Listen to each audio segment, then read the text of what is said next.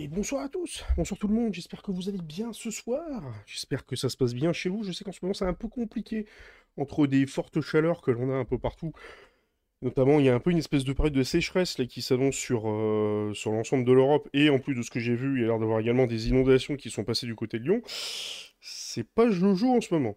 Mais bon, on va pas parler de ça, on n'est pas là pour euh, se déprimer euh, avec l'actualité, notamment généraliste et tout, on est là plutôt pour se détendre, pour un petit peu euh, se divertir.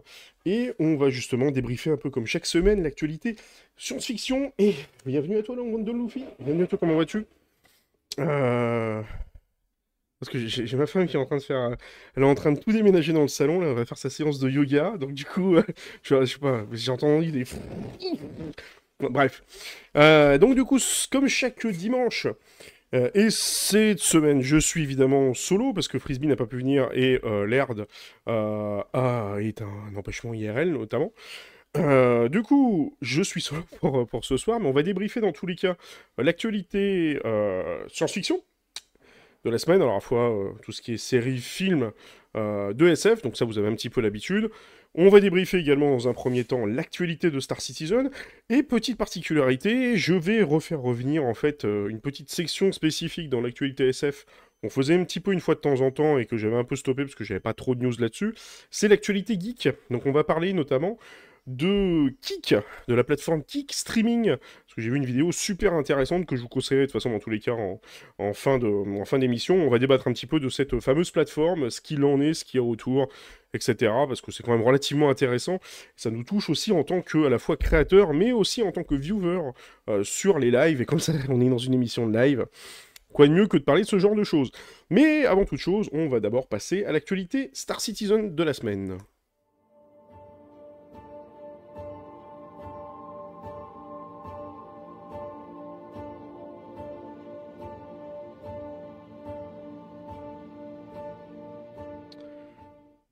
Alors, je vous cache pas que pour l'actualité Star Citizen de la semaine, c'est pas non plus foufou, il n'y a pas une actualité de malade mental. Ça s'est terminé, je crois, si je dis pas de bêtises, bah, c'était en début de semaine. On a eu euh, la fin notamment euh, de l'Invictus. Donc, bah, j'ai pas réussi à trouver les chiffres précis, mais dans tous les cas, euh, on le sait, hein, ils ont fait une Invictus qui a été relativement, relativement assez exceptionnelle. Il y a tout simplement eu énormément de ventes. Bon, le Fury y est pour quelque chose, les nouveaux concepts y sont pour beaucoup. Ce qui est bien, c'est que ça fait rentrer un peu de la moula dans le projet, ça on va pas se le cacher. N'hésitez pas à me dire de toute façon dans le chat si vous-même vous avez craqué et tout pour, euh, des vaisseaux, parce que moi j'ai craqué pour deux vaisseaux, j'ai fait un upgrade euh, d'un Bucamir euh, qui me servait plus trop vers un Vulture, histoire d'avoir un peu un vaisseau euh, de salvage sous la main. Et euh, également, bah, je me suis pris également un Fury, alors qui vont dire Ouais, mais attends, vas-y, t'as cassé du sucre et tout sur le Fury pendant sur une vidéo, mais là tu prends quand même un Fury. Non, mais c'est quand même pas logique, qu'est-ce que c'est que ce bordel? En fait, si vous avez bien vu la vidéo, j'ai bien expliqué que le Fury, pour moi, son utilisation était un peu absurde dans le cas où on l'utilisait pour le mettre dans un Cutlass ou un Freelancer Max. Parce que je trouve en fait que le Fury, même s'il rentre à l'intérieur, le problème c'est que vous avez tellement peu de place pour circuler et vous pouvez pas faire de maintenant. Genre par exemple, ça se voit même en 3.19, hein, vous pouvez euh, carrément euh, dépluguer des armes, des missiles, tout ça, etc. C'est tellement la merde dans un cutlass pour arriver à dépluguer quelque chose, arriver à passer, faire de la maintenance, que je trouve que c'est contre-productif en fait d'avoir un Fury dans des vaisseaux aussi petits. Euh, et pour moi, c'est plus un vaisseau éventuellement comme un Caterpillar avec la baie sur le côté, il a un intérêt, ou éventuellement d'autres vaisseaux un peu plus gros que le, le Caterpillar. Mais je trouve qu'en dessous, ça n'a pas vraiment son intérêt. Évidemment, comme ça reste un, ça reste un jeu, euh, comment dire, sandbox, euh, tout le monde fait un peu ce qu'il veut, mais c'est vrai que dans tous les cas, il faut voir aussi un petit peu le côté pratique par rapport à ça. Il faut pas non plus céder à la hype de ce, genre de vaisseau. Et comment vas-tu, euh, Fury Fury? Comment vas-tu le Ulf C'est parce que ton premier mot dans le chat c'était Fury, alors du coup j'ai lu ça. Fury, les deux éclipses, le cyclone vert et les missiles et tout. Ah d'accord, donc t'as pris un Fury, deux éclipses, un cyclone vert Le cyclone vert, c'est quoi ça?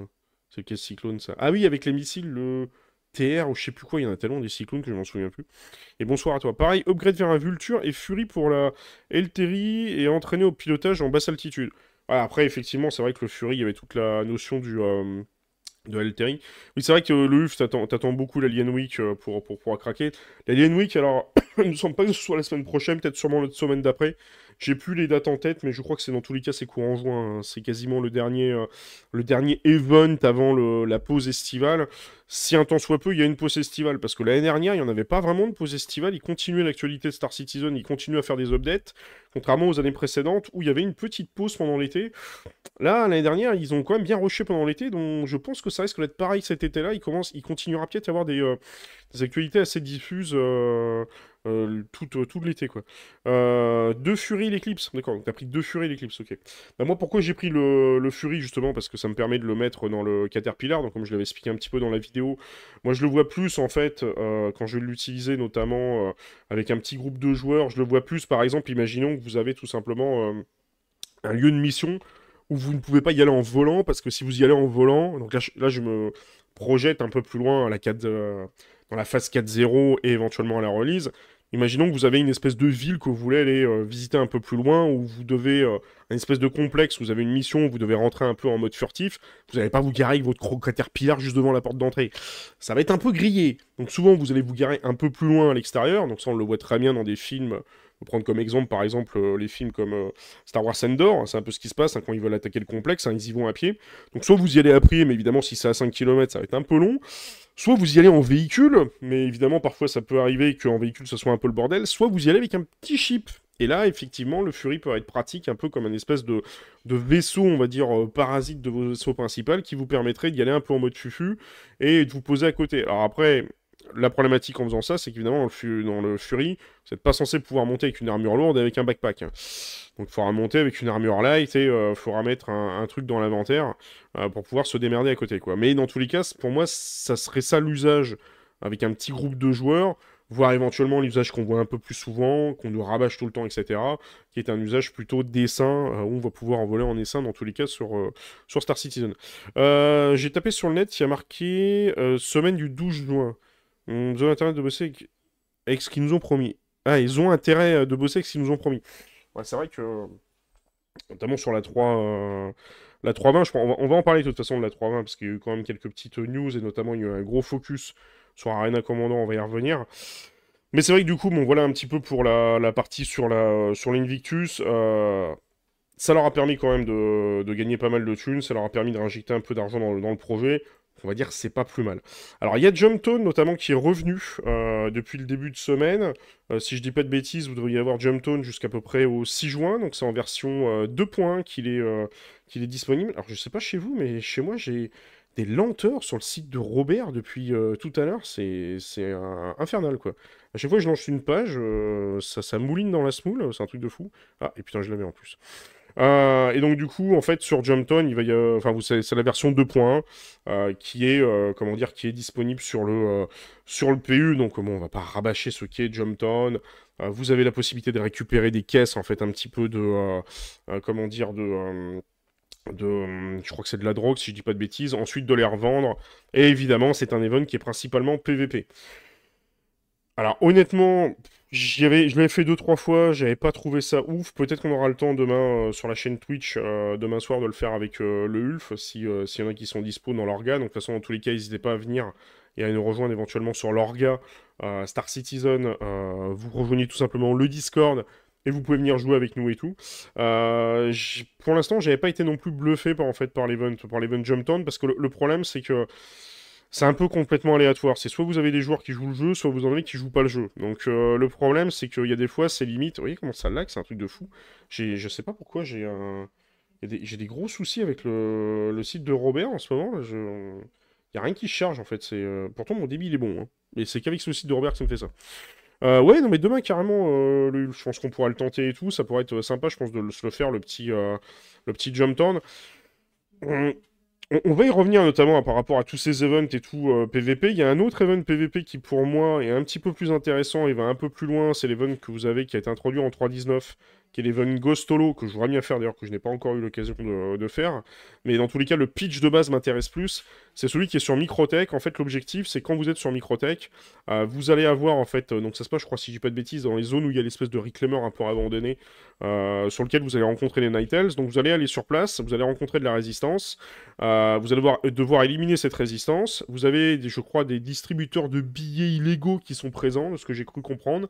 Et en parallèle, il faut que quelqu'un d'autre désactive la com carré euh, qui est situé autour de, de, Microtech pour pouvoir faire en sorte justement que ces euh, distributeurs soient activés et qu'ils puissent vous délivrer des thunes. Et après, il faut tenir le point pendant un certain moment, parce que forcément ça déclenche une contre-mission. Donc je trouve que le pitch de base est un peu plus intéressant parce que ça force un peu plus les joueurs à rester au même endroit et tout, et forcément à la jouer un peu plus PVP dans un sens, alors que Jumptown, je trouve que le problème c'est que quand les joueurs la jouent un peu bisounours, en fait il se passe rien.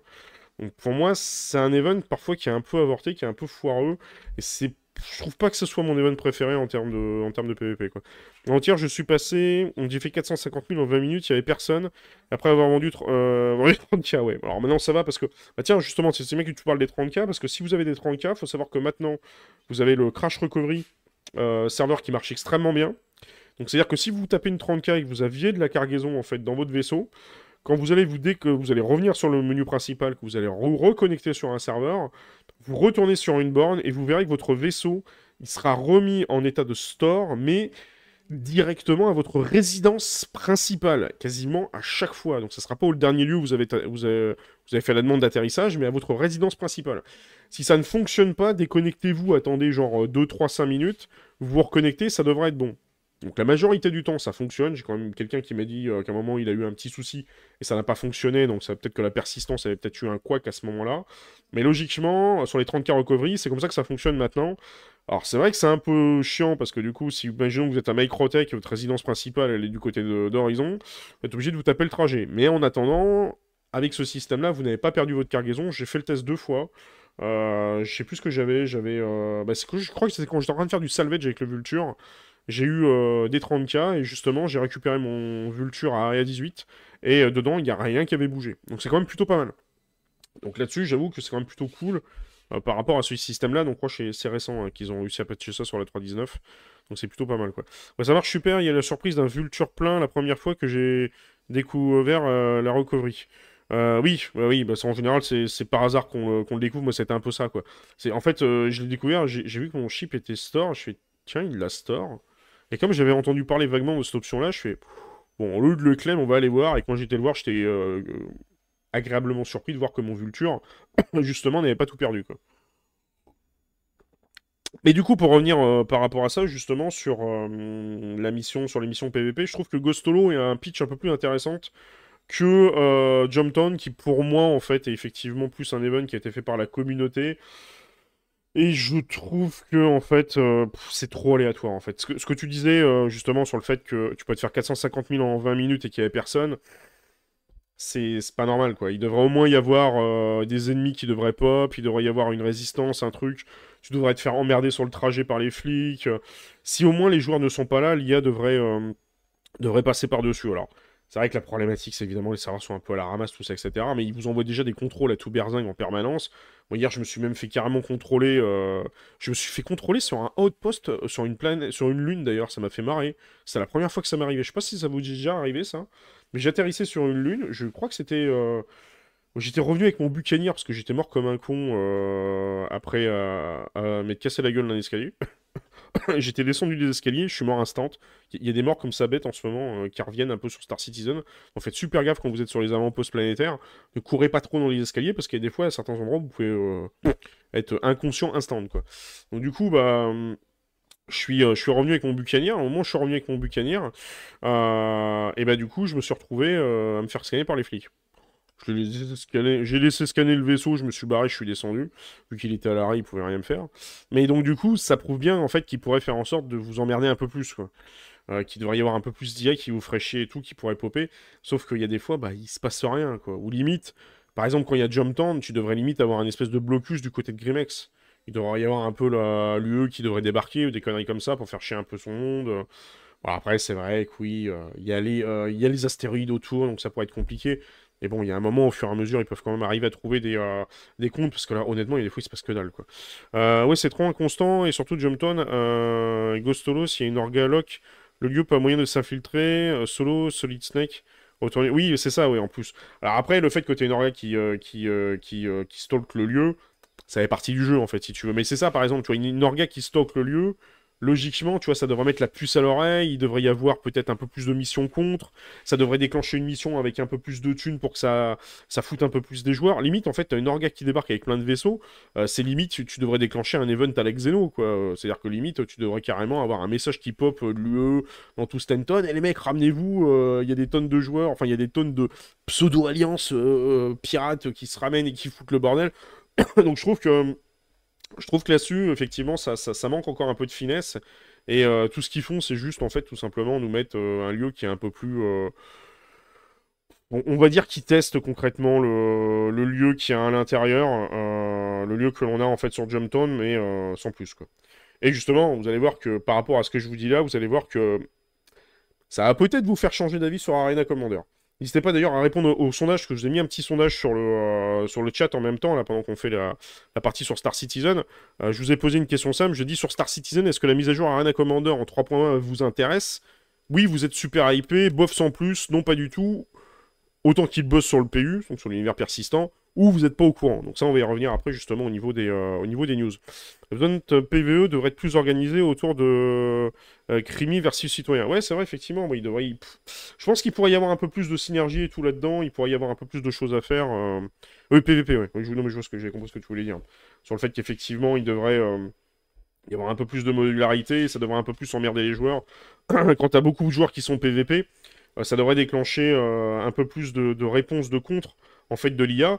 Et en plus, c'est pas infaisable, parce que je sais pas si vous vous rappelez, mais les premières fois où l'Idris est arrivé en fait in-game sur le jeu, je sais pas si vous vous souvenez, mais euh, quand les joueurs euh, foutaient trop la merde autour des stations spatiales, au niveau des points de Lagrange, ou même autour des stations spatiales, au niveau de euh, à la fois de Microtech, Aria 18, etc., enfin Benjamin Point, Port Tressler et j'en passe, ou même Port, Olissar, vous aviez des hammerheads qui popaient, et après vous aviez un Idris.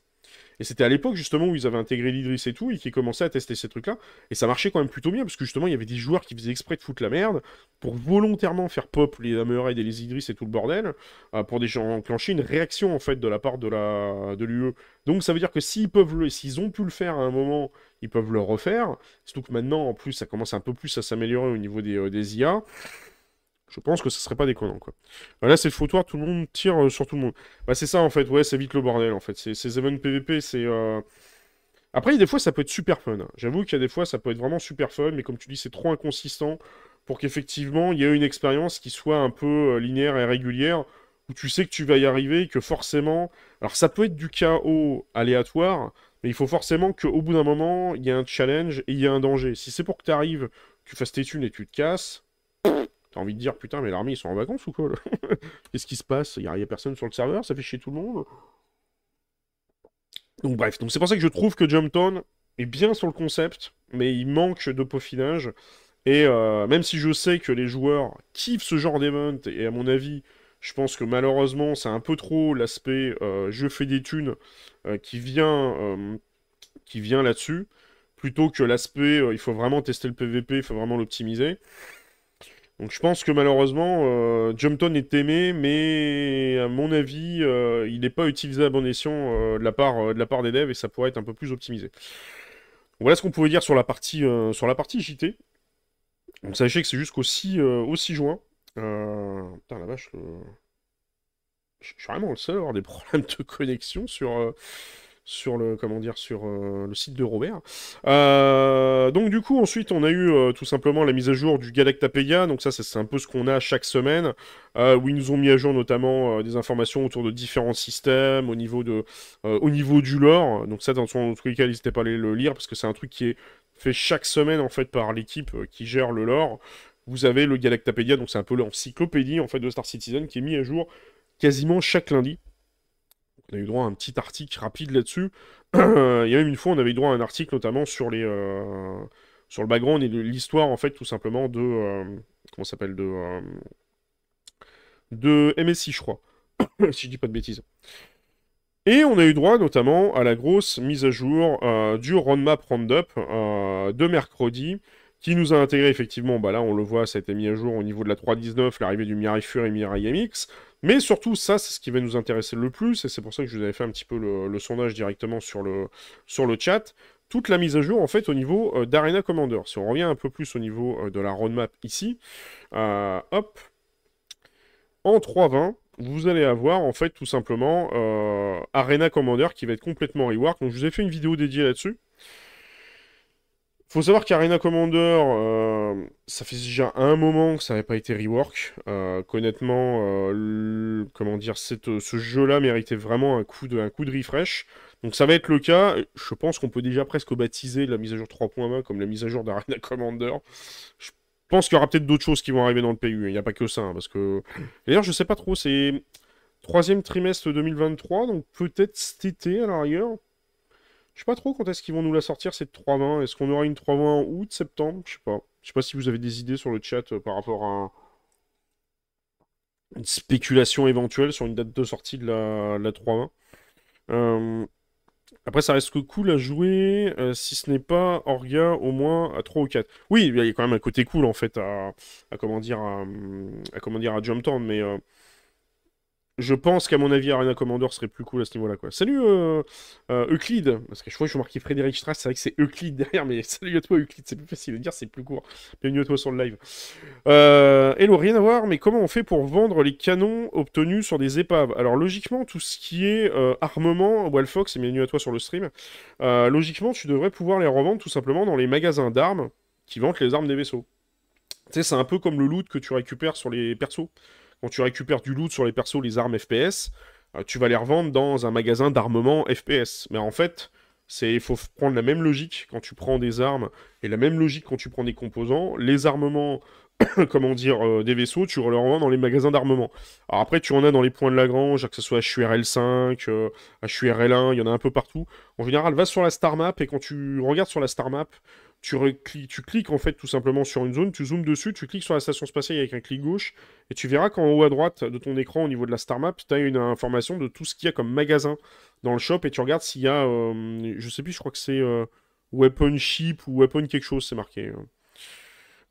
avec la 320, sûrement le Spirit, donc possible de transporter les PNJ livrés avec cette version. C'est vrai que ça serait pas bête, effectivement. Euh, elle était prévue pour mi-septembre, me semble-t-il, la 320. Euh, oui, tu fais comment pour les mettre en item? C'est-à-dire pour les mettre en item euh, T'as rien à faire en fait, Wallfox. En fait, tu laisses juste tes armes euh, sur la grille cargo. Donc, il faut bien que ce soit sur une grille cargo. Tu les poses. Fais en sorte que toutes les armes soient bien posées sur la grille cargo de manière propre, hein, pas qu'elles soient en vrac. Et ensuite, tu vas directement dans, dans ce magasin-là. Et quand tu vas faire bail, il va te les détecter.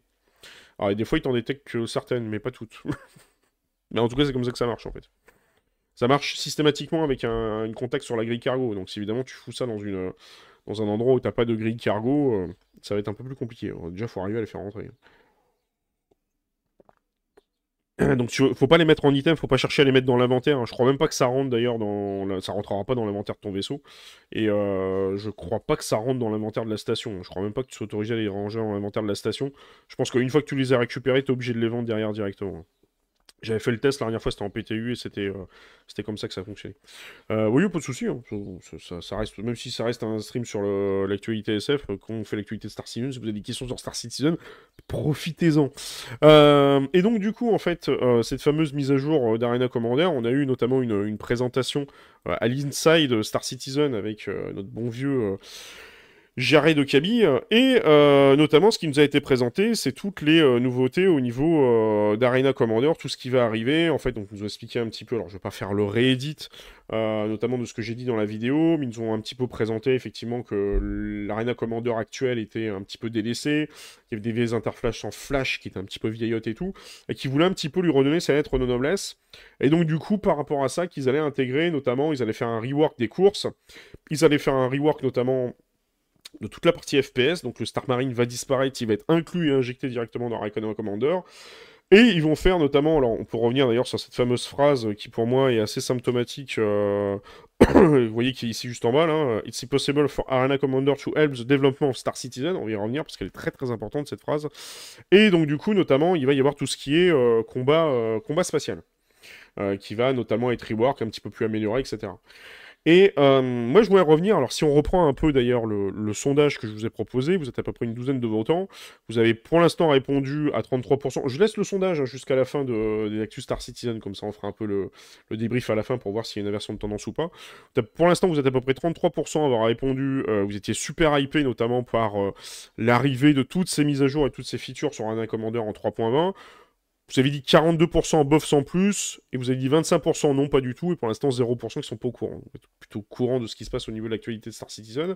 Mais moi, ce que j'ai pu ressentir et ce que j'ai pu en fait entrevoir par rapport à l'actualité en fait euh, au niveau d'Arena Commander, c'est que beaucoup de joueurs, je pense, sous-estiment l'importance de ce mode de jeu. Honnêtement, je pense que les développeurs, vous allez peut-être pouvoir m'arrêter si je dis des bêtises, vous allez peut-être pouvoir être d'accord ou pas d'accord avec moi, je pense qu'honnêtement, les développeurs auraient dû plus développer Arena Commander que le PU. Je le pavé dans la mare. Je pense qu'honnêtement, ils se compliquent trop la vie avec le PU. Alors, je vais vous expliquer pourquoi. Parce que regardez l'état du PU aujourd'hui. Regardez les missions que vous faites. Vous faites du combat spatial. Vous faites du combat à pied en FPS. Vous faites des courses récemment. Vous faites du PVP et du PVE. Et à côté, qu'est-ce qu'il y a d'autre en dehors de ça? Vous faites juste du minage, voire éventuellement du cargo et maintenant du salvage. Donc vous voyez bien en fait qu'il y a beaucoup plus de features qui sont axées en fait au niveau du combat, à la fois à pied et dans l'espace, notamment beaucoup dû par rapport au développement ce que l'on a sur, euh, sur euh, Squadron 42, parce que c'est pour ça d'ailleurs qu'on a beaucoup, tout est beaucoup axé notamment sur le développement des, vaisseaux de type euh, surarmé, notamment tout ce qui est combat à pied, etc. Parce que c'est des features qui servent notamment dans, dans le développement de Squadron 42 et qui vont être utiles. regardez à côté, quand vous regardez, vous faites juste un, un petit check en fait au niveau des streams sur Twitch, vous verrez que des gens qui font du minage, du cargo vers du salvage, Bon, Salvage, aujourd'hui, c'est un peu biaisé parce que le truc vient juste d'arriver depuis la 3.19. Alors forcément, on est depuis la 3.18, donc forcément, euh, on va rater, on va mettre de côté la 3.18 hein, parce que c'était injouable. On va dire que les gens ont pu réellement jouer à Star Citizen à partir de la 3.19. Donc on peut dire carrément que les gens ont vraiment pu se mettre au Salvage à partir de la 3.19. Donc c'est un peu biaisé parce que comme c'est un nouveau truc qui vient d'arriver, les gens ont un petit peu testé et tout. Forcément, il y a un peu plus de gens qui vont y jouer. Mais vous regardez, faites un petit sondage autour de vous. Avec la majorité du temps, on finit par faire du combat spatial et du combat à pied. Donc tout ça, ça peut être testé dans Arena Commander. Et ça peut d'ailleurs être mieux testé de manière beaucoup plus simple dans Arena Commander que dans le PU. Reprenez un event comme Jumptown, par exemple. Vous prendriez un event comme Jumptown et vous le foutiez sur Arena Commander dans une map dédiée, ce serait beaucoup plus fun, ce serait beaucoup plus cool que, du coup, derrière, de le foutre sur le PU. Alors, vous pouvez me dire, ouais, mais à ce moment-là, les joueurs, ils pourraient pas revendre leur truc et tout. En fait, c'est fou. Il suffirait tout simplement que les mecs récupèrent un maximum de caisses et euh, qu'ils puissent les livrer euh, dans l'espace. D'ailleurs, ils l'ont bien vu, vous voyez, sur Arena Commander, là maintenant, limite, euh, ils ont carrément taillé une planète, une planète dédiée, en fait. Vous avez une planète qui est dédiée à Arena Commander, je crois qu'il est Elise 3, qui est la planète Green. Rien à voir avec Super Green, pour ceux qui ont la ref. et donc, du coup, il, pourrait très bien le faire, mettre un jump tone sur la planète et puis mettre un, un lieu de vente dans l'espace. Au moins, les joueurs s'est concentrés au même endroit. On saurait pertinemment que les joueurs ont envie de se foutre sur la gueule. Ils pourraient volontairement choisir d'avoir deux équipes. Une équipe A qui essaye d'empêcher les autres de vendre, une équipe B euh, qui permettrait de revendre. Et je pense que honnêtement, ce genre d'event fait sur Arena Commander serait beaucoup plus efficace parce qu'il permettrait notamment de faire de l'équilibrage quasiment à fond. Et on est sûr, au moins, que les joueurs se foutent sur la gueule. On n'aurait pas la situation, comme disait tout à l'heure, Wanted Loopy, où euh, tu arrives sur euh, Jumpton et il se passe rien je me mets à la place des devs, bah ouais, bah il se passe rien, bah le joueur il peut rien tester, il peut pas tester. Il peut pas tester l'équilibrage, parce que quel est le but de Jump Town? C'est aussi d'équilibrer les vaisseaux, c'est de se dire, bah tiens, ils se foutent là sur la gueule, il y a des mecs qui arrivent avec un bombardier, d'autres qui arrivent avec un contre derrière, etc. Est-ce que les armes sont équilibrées et tout? Rappelez-vous de Théâtre de guerre. Théâtre de guerre, c'était beaucoup ça, dans Théâtre de guerre, qui n'a pas complètement disparu d'ailleurs, parce qu'il va revenir notamment sur, euh, sur Arena Commander. Euh, rappelez-vous de Théâtre de guerre, il y avait des notions d'équilibrage. Vous aviez deux, deux équipes, une équipe qui restait au sol, une équipe qui partait notamment euh, en l'air. Et en fait, à un moment, ils avaient supprimé des vaisseaux, ils avaient rééquilibré tout ça, etc. Ils pourraient plus facilement équilibrer, ils pourraient plus facilement, en fait, se prendre la tête, notamment à corriger pas mal d'anomalies et de bugs là-dessus, surtout qu'on le sait en plus qu'Arena Commander n'est qu'une espèce de copier-coller de ce que vous avez sur le PU à une très petite échelle, parce que maintenant vous avez ce qu'on appelle les Object Container Streaming, qui sont tout simplement des zones. Vous voyez par exemple là, on, le voit dans ce que vous avez sur la droite, euh, ce sont tout simplement en fait euh, un Object Container Streaming. Ils ont repris par exemple le Snake Pit, la course que vous avez sur, euh, euh je sais plus sur quelle planète lune aller, enfin vous pouvez me le dire en commentaire, les courses que vous avez sur Demar, Grimex, etc., et notamment du côté de, du côté de Terp, ils les prennent, ils en font un copier-coller, le bloc complet, et puis ils le foutent directement dans Arena Commander. Donc ça leur permet de tester ça en fait, donc à une très petite échelle. Donc du coup, Arena Commander pour moi est extrêmement important et je pense qu'il a été trop sous-estimé par les devs, et d'ailleurs ils le précisent bien, ils le disent bien. qu'Arena Commander va servir au développement de Star Citizen. Alors après, effectivement, vous pourriez me dire, mais dans Arena Commander, ouais, mais il n'y aurait pas tout le côté euh, sandboxing, etc. En fait, oui et non. Parce qu'il suffit, par exemple, euh, il y a une map notamment qui est la map euh, Security Post-Caria, comment dire, sur ce qui va arriver sur Arena Commander rien ne vous empêche sur cette map-là euh, de faire un mix de, euh, PVP, euh, de foutre un peu de PVE, de faire en sorte que les joueurs ils se foutent sur la gueule sur le sur l'avant-poste, qu'ils utilisent des armes un peu à droite à gauche. Vous pourriez utiliser le looting, de faire en sorte que les joueurs en fait si vous voulez utilisent un peu tout le côté sandboxing qu'il y a dans le PU quoi. En fait ils auraient pu utiliser Arena Commander comme une PTU où tout le monde peut tester les nouvelles. exactement, tu as tout à fait compris. Et d'ailleurs tu vas rigoler, ce qui est relativement marrant c'est qu'ils vont faire un mode expérimental. Et qu'ils vont tester de manière, euh, je crois, épisodique, ils ont dit, des petites features parties par-là. Donc ils sont en train exactement de faire ça, en fait. Donc c'est pour ça, je pense que ils se seraient simplifié la vie. Et puis après, derrière, ils auraient testé le PU. Rien n'empêche effectivement de remettre ces features derrière sur le PU, de les refaire tester sur le PU et tout. Mais au moins, ils auraient concentré les joueurs au même endroit sur des fonctionnalités dédiées ils auraient fait en sorte justement que ces fonctionnalités soient testées à mort. Et ils auraient mis les features en avance sur Arena Commander, comme ça les joueurs les auraient testées en avance de manière très rapide. Et après, rien n'empêche de faire le PU avec tout ce qu'il y a derrière, avec tout ce qu'on connaît aujourd'hui. Je veux dire, l'un n'empêche pas l'autre. Je suis pas en train de vous dire qu'il faut supprimer complètement le PU et qu'il faut laisser tout Arena Commander, mais je pense qu'Arena Commander devrait servir de porte-étendard de test en fait. Parce que il n'y a pas mieux quoi. Alors après, effectivement, euh, pour tout ce qui est euh, le trading, tout ce qui est par exemple euh, le minage, tout ça, etc., c'est clair que ça a besoin d'être sur le PU. Mais imaginez une seconde qu'ils auraient passé moins de temps à débugger toutes les conneries qu'ils ont dans le PTU, enfin dans le, dans le PU, qui parfois sont, sont des effets de bord de merde parce que qui sont dus au PU tout simplement. et imaginez qu'ils se seraient concentrés plus par exemple sur, sur comment dire, sur faire en sorte de mettre l'économie. Bah là, ils auraient pu mettre euh, l'économie vraiment de manière active euh, sur le PU et euh, permettre aux joueurs de vraiment tester l'économie dans de bonnes conditions. Alors qu'aujourd'hui, vous faites du minage, vous avez le raffinage derrière, vous faites du salvage, ça rapporte un peu moins, mais bon, ils n'ont pas tout fini du salvage une tiers zéro, mais l'économie, bon, le trading, ça commence un peu parce qu'il y a les histoires des 30K et tout ça, on a les 30K recovery, mais en attendant, euh, pour l'instant, l'économie euh, modulaire, comme ce qu'ils nous ont, enfin pas modulaire, mais enfin avec Quantum, le gestionnaire de l'économie en background, bah, pour l'instant, on voit pas venir grand chose, quoi. Donc c'est pas ouf, quoi. je pense qu'honnêtement, euh, Arena Commander est beaucoup plus important qu'on ne le croit, et je suis vraiment content en fait qu'ils se décident enfin à, y aller à fond et à vraiment lui donner un peu sa lettre de noblesse, parce que je pense qu'honnêtement, c'est, pour moi, ça reste en fait tout simplement quelque chose de, super important. Et euh, surtout, en plus, oublier aussi qu'Arena Commander, par la suite, servira notamment d'être accessible en fait dans les bornes d'arcade que vous avez euh, sur, euh, sur Star Citizen. C'est pas pour rien d'ailleurs que quand vous jouez à Arena Commander, vous avez les fameux REC, espèce de jetons. C'est un peu comme les jetons que vous miettriez pour jouer dans des bornes d'arcade. pour ceux qui ont connu les, les, plus jeunes n'ont peut-être pas connu, mais pour les plus vieux, vous en souviendrez peut-être un petit peu. Quand vous allez dans les, euh, dans les cafés, par exemple, et dans les bars tabac, vous avez toujours ces bandes de bornes d'arcade vous mettiez des jetons et tout, et vous pouviez jouer euh, pendant que votre euh, père se tapait des clopes, ou allait se taper un verre de pinard, ou vous sortiez de l'école, ou du lycée, ou du bahut, et que vous alliez vous taper 3-4... 3-4 coups de, comment dire, de, de billard et vous essayez d'exploser le score du, du, geek du coin sur la borne d'arcade dans le PMU du coin. Quoi. Et puis l'économie avec un seul système, c'est moyen aussi. Bah oui, clairement aussi, c'est ça le problème, c'est que l'économie, oui, c'est ça. L'économie avec un seul système, tu le vois aujourd'hui, c'est pas ouf. C'est pas terrible. Donc, euh.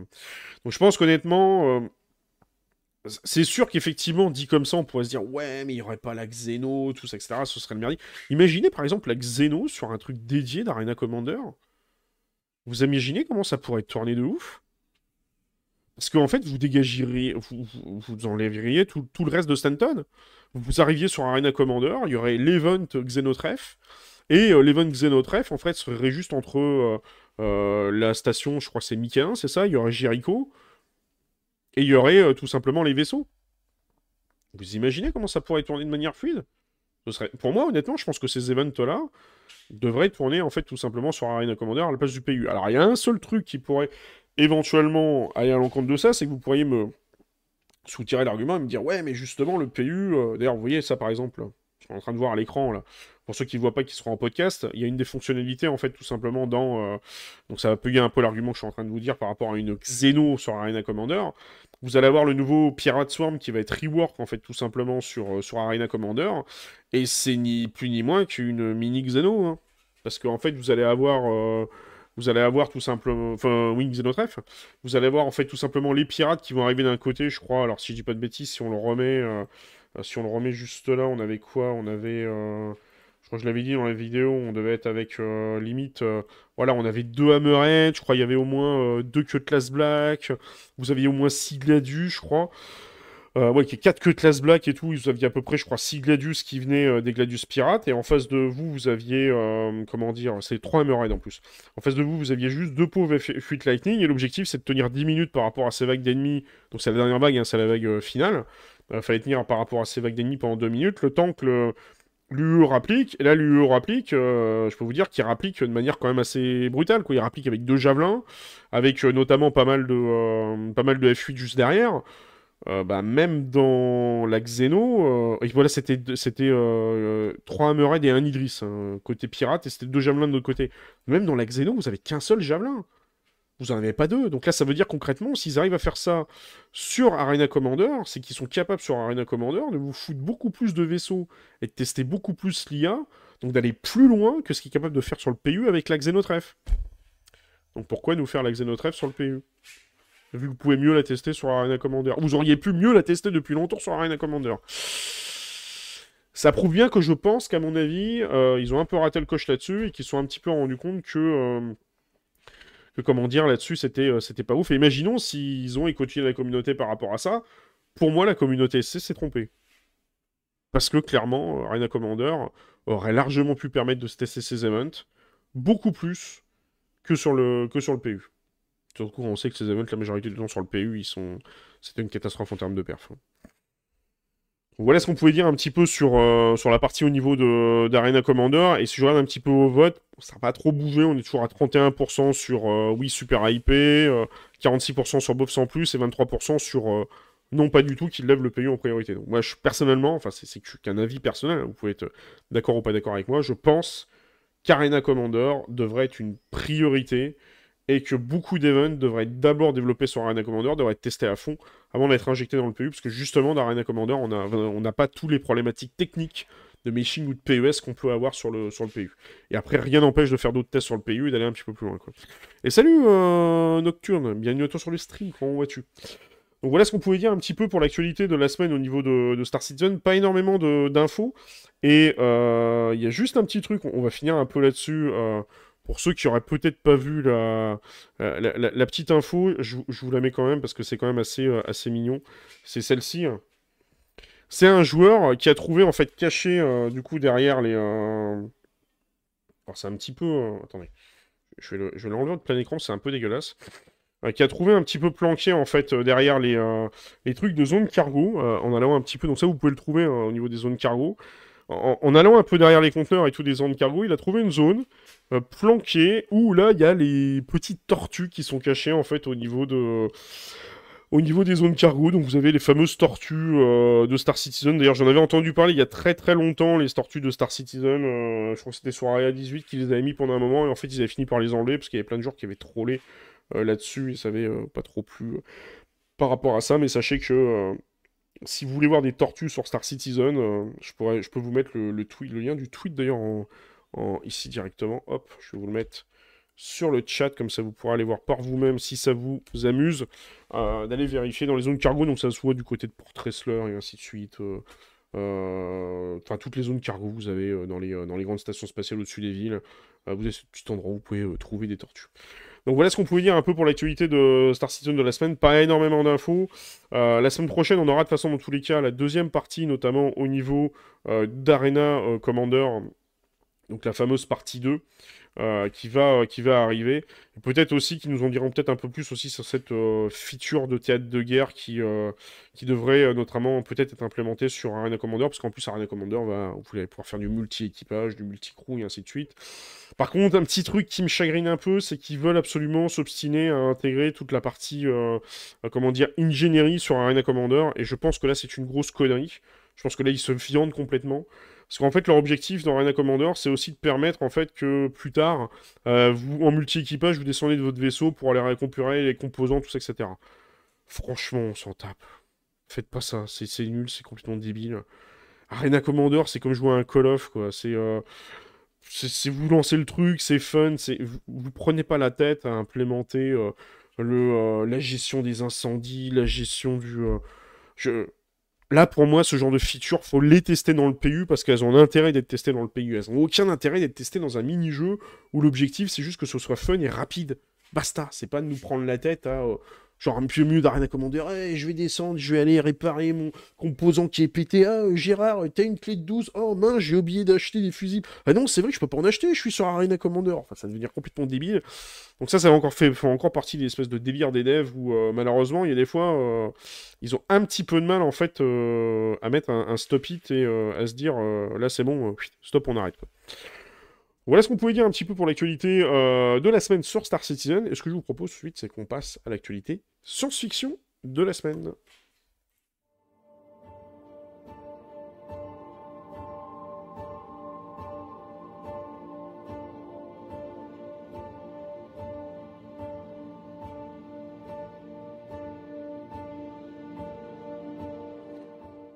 Et on se retrouve du coup pour l'actualité science-fiction de la semaine. On va commencer parce qu'il y a eu quand même pas mal de présentations de jeux. Euh, notamment, je crois que c'était le. Alors, comment ça s'appelait déjà le, le show game. le PlayStation Showcase là. J'arrive jamais à me souvenir des noms qui donnent à leur truc là. À chaque fois, c'est toujours des noms de, merde que j'arrive jamais à retenir. Et nous avons notamment eu, euh, pendant la présentation du PlayStation Showcase, donc ce que vous voyez, euh, l'espèce de bande-annonce qui défile. Donc il s'agit... Euh, pourquoi est-ce que j'ai l'actualité Star Citizen de la semaine? Je me suis trompé d'overlay, autant pour moi. Pouette, pouette. Hop, voilà transition. Voilà, c'était pas le bon titre au-dessus. Autant pour moi. Donc du coup, nous avons la présentation d'un jeu, euh, notamment, alors je pense que ça, on est sur un jeu qui est exclusivité euh, Sony, évidemment, donc il va sortir que sur, euh, sur Sony. Il s'agit de Hell Divers ou Divers. je ne pense pas super bien. On est un petit peu sur un style un peu à la Starship Trooper. J'avais jamais entendu parler de ce titre. Je sais pas si vous, vous aviez en entendu ou pas parler. en même temps, je vais mettre fin au, au sondage. et on va refaire un autre juste derrière. Comme ça, hop. Juste après, je vous ferai un autre, euh, un autre sondage sur autre, sur autre chose. Et euh, donc, du coup, en fait, euh, ils nous ont présenté un petit peu ce. comment dire, cette. Ce, jeu, donc c'est très, ça fait très Starship Troopers. Moi personnellement, j'en avais jamais entendu parler, même pas de la première, de la première version. Alors si on reprend un petit peu le, pitch de base, en fait, c'est en gros, c'est un Helldivers permettra aux joueurs de faire équipe avec jusqu'à trois autres personnes dans un jeu de tir qui est un peu en mode coopératif où les joueurs combattent des vagues, euh, enfin des vagues de méchants extraterrestres, enfin des vagues d'aliens quoi, pour faire, euh, pour faire simple. Sur cette version-là, sur la version 2, le jeu maintenant est en tir à la troisième personne. Euh, il garde notamment un peu le, un ton et un style à la Starship Trooper, un peu comme ce que vous voyez directement à l'écran. Et donc du coup, ça garde un peu en fait le, concept un petit peu du, du jeu original, euh, comment dire, qui lui était un petit peu. Euh, il n'était pas la troisième personne, donc là ils ont un peu changé un petit peu de, style par rapport à ça. Alors je crois qu'on a marqué 2023 ouais, sur PS4. Et si je dis pas de bêtises, il y a marqué aussi PC pour une fois. Ils nous ont fait ça aussi sur PC. Ouais, aussi sur PC, ce qui est étonnant. Donc c'est-à-dire que ce n'est pas une exclusivité. Euh, ce n'est pas une exclusivité PlayStation, autant pour moi. Alors c'est pas une exclusivité PlayStation, alors que c'est PlayStation Studio. Tiens, c'est intéressant ça. Je sais pas si vous l'aviez vu ou pas. Mais on, J'aurais cru que c'était une exclusivité PlayStation, mais non. Donc, euh, donc du coup, si on reprend un petit peu euh, sur, euh, sur ce jeu-là, en fait, la première version était sortie notamment en 2015, à la fois sur PlayStation 3, PlayStation 4, PlayStation Vita. Il était notamment crossplay. Et en gros, en tant que membre de l'unité d'élite appelée les Helldivers, ou Helldivers, je sais pas trop, les joueurs justement doivent travailler ensemble pour protéger euh, Super Earth, donc la Super Terre, euh, et justement vaincre les ennemis euh, intergalactiques et protéger l'humanité. Enfin, un truc qui est très, très classique par rapport, par rapport à ça. Effectivement, ça fait très, très Starship Troopers. Ça a l'air plutôt cool. Moi, je vous avais présenté, je crois que c'était il y a une semaine ou deux, c'était Starship Troopers, justement, Extraction, si je dis pas de bêtises, qui était un petit peu en, en early access, qui a l'air d'être un très bon jeu. Par contre, de ce qu'on m'en a expliqué, de des retours que j'ai eus, le seul défaut qu'il y aurait de Starship Troopers euh, Extraction, c'est notamment qu'il n'y a qu'une seule map pour l'instant, il n'y a qu'un seul type de gameplay, hein, même s'il y a plusieurs maps, il n'y a qu'un seul type de gameplay, c'est un peu ordonnant, c'est un peu toujours la même chose. Alors que là, vous voyez que les environnements ont l'air assez jolis, alors je sais pas sur euh, quel moteur ça a été développé, j'ai pas fait gaffe en fait au niveau de la présentation, s'ils l'ont indiqué ou pas. Euh, vous me direz d'ailleurs en commentaire si effectivement il y a plusieurs classes par rapport aux, personnages, parce qu'on voit qu'il y a des euh, personnages qui ont l'air un peu plus snipe, d'autres qui ont l'air d'y aller un peu plus au, euh, CAC, et d'autres qui ont l'air d'y aller un peu plus voyez, avec des lance-missiles, lance-flammes et ainsi de suite. Donc je pense qu'il doit y avoir une synergie en fait tout simplement en termes de coopératif. Donc moi personnellement qui adore et qui, qui kiffe les jeux de coopération, je pense qu'à mon avis ce jeu-là, euh, ça pourrait être un jeu, surtout s'il est sur PC en plus, ça pourrait être un jeu qui pourrait être relativement cool à faire sur la chaîne. Et on pourrait justement peut-être se faire des, parties des runs, donc n'hésitez pas à me dire dans tous les cas en commentaire ou même à venir sur le Discord si dans tous les cas euh, Helldivers pourrait vous intéresser euh, quand il sortira cette année. Ça me fait marrer avec le drapeau qui est un peu planté, euh, c'est très euh, Hellist Today, ça fait très armée un peu américaine, sauvez-nous des extraterrestres. on me l'avait fait remarquer d'ailleurs la semaine dernière, aux semaines d'avant, que Starship Trooper c'était effectivement un peu une parodie de l'armée l'armée du Troisième Reich. Euh, on, va, va pas prononcer trop le nom parce que sinon j'ai pas envie de me faire démonétiser par rapport à ça. Euh, vous connaissez YouTube. Euh, mais donc du coup, il y a peut-être un petit peu aussi cette, parodie, cette notion-là sur, sur Helldivers. Donc petit jeu qui devrait en tous les cas sortir en 2023, qui nous a été présenté au PlayStation Showcase. Je crois que c'était semaine dernière, si je dis pas de bêtises. Et maintenant, si on continue un petit peu sur les autres jeux qui nous ont été présentés également au PlayStation Showcase, vous avez Alan Wake, J'en ai entendu parler plein de fois de ce jeu-là. Euh, mais honnêtement, je m'étais jamais trop penché sur le sujet.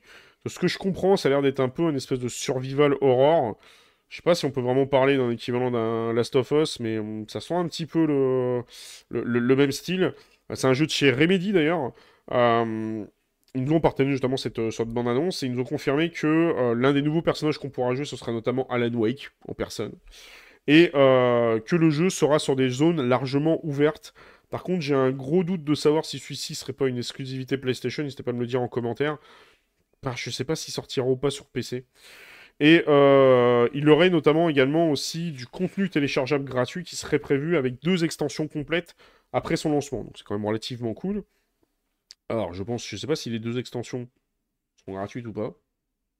Parce qu'il parle de contenu téléchargeable gratuit et de deux extensions complètes.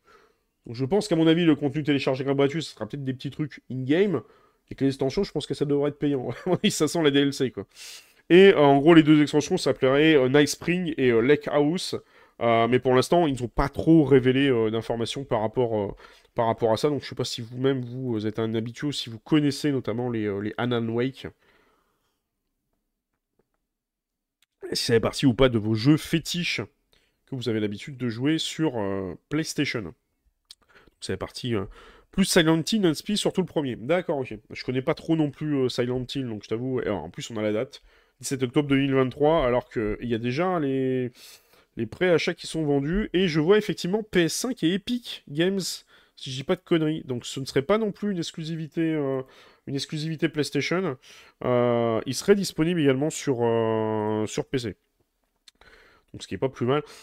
il me semble, enfin arrêtez-moi si je me trompe, mais je crois que dans, la, dans le PlayStation Showcase, je crois que c'était un peu, euh, je sais pas s'il y en a qui l'ont vu, moi j'ai pas eu l'occasion de le voir, mais je crois que c'était un peu euh, mi-figue mi-raisin en fait au niveau du, euh, euh, comment dire, du, de la présentation. Il y en a qui trouvent que ça a été un petit peu, ça a été un petit peu morose et il n'y a pas eu beaucoup de présentations. Il y en a certains qui ont été plus ou moins hypés. Je sais pas quel est vous, quel été votre ressenti par rapport à ça sur sur le dernier euh, PlayStation Showcase qui a été présenté euh, semaine dernière. Quoi.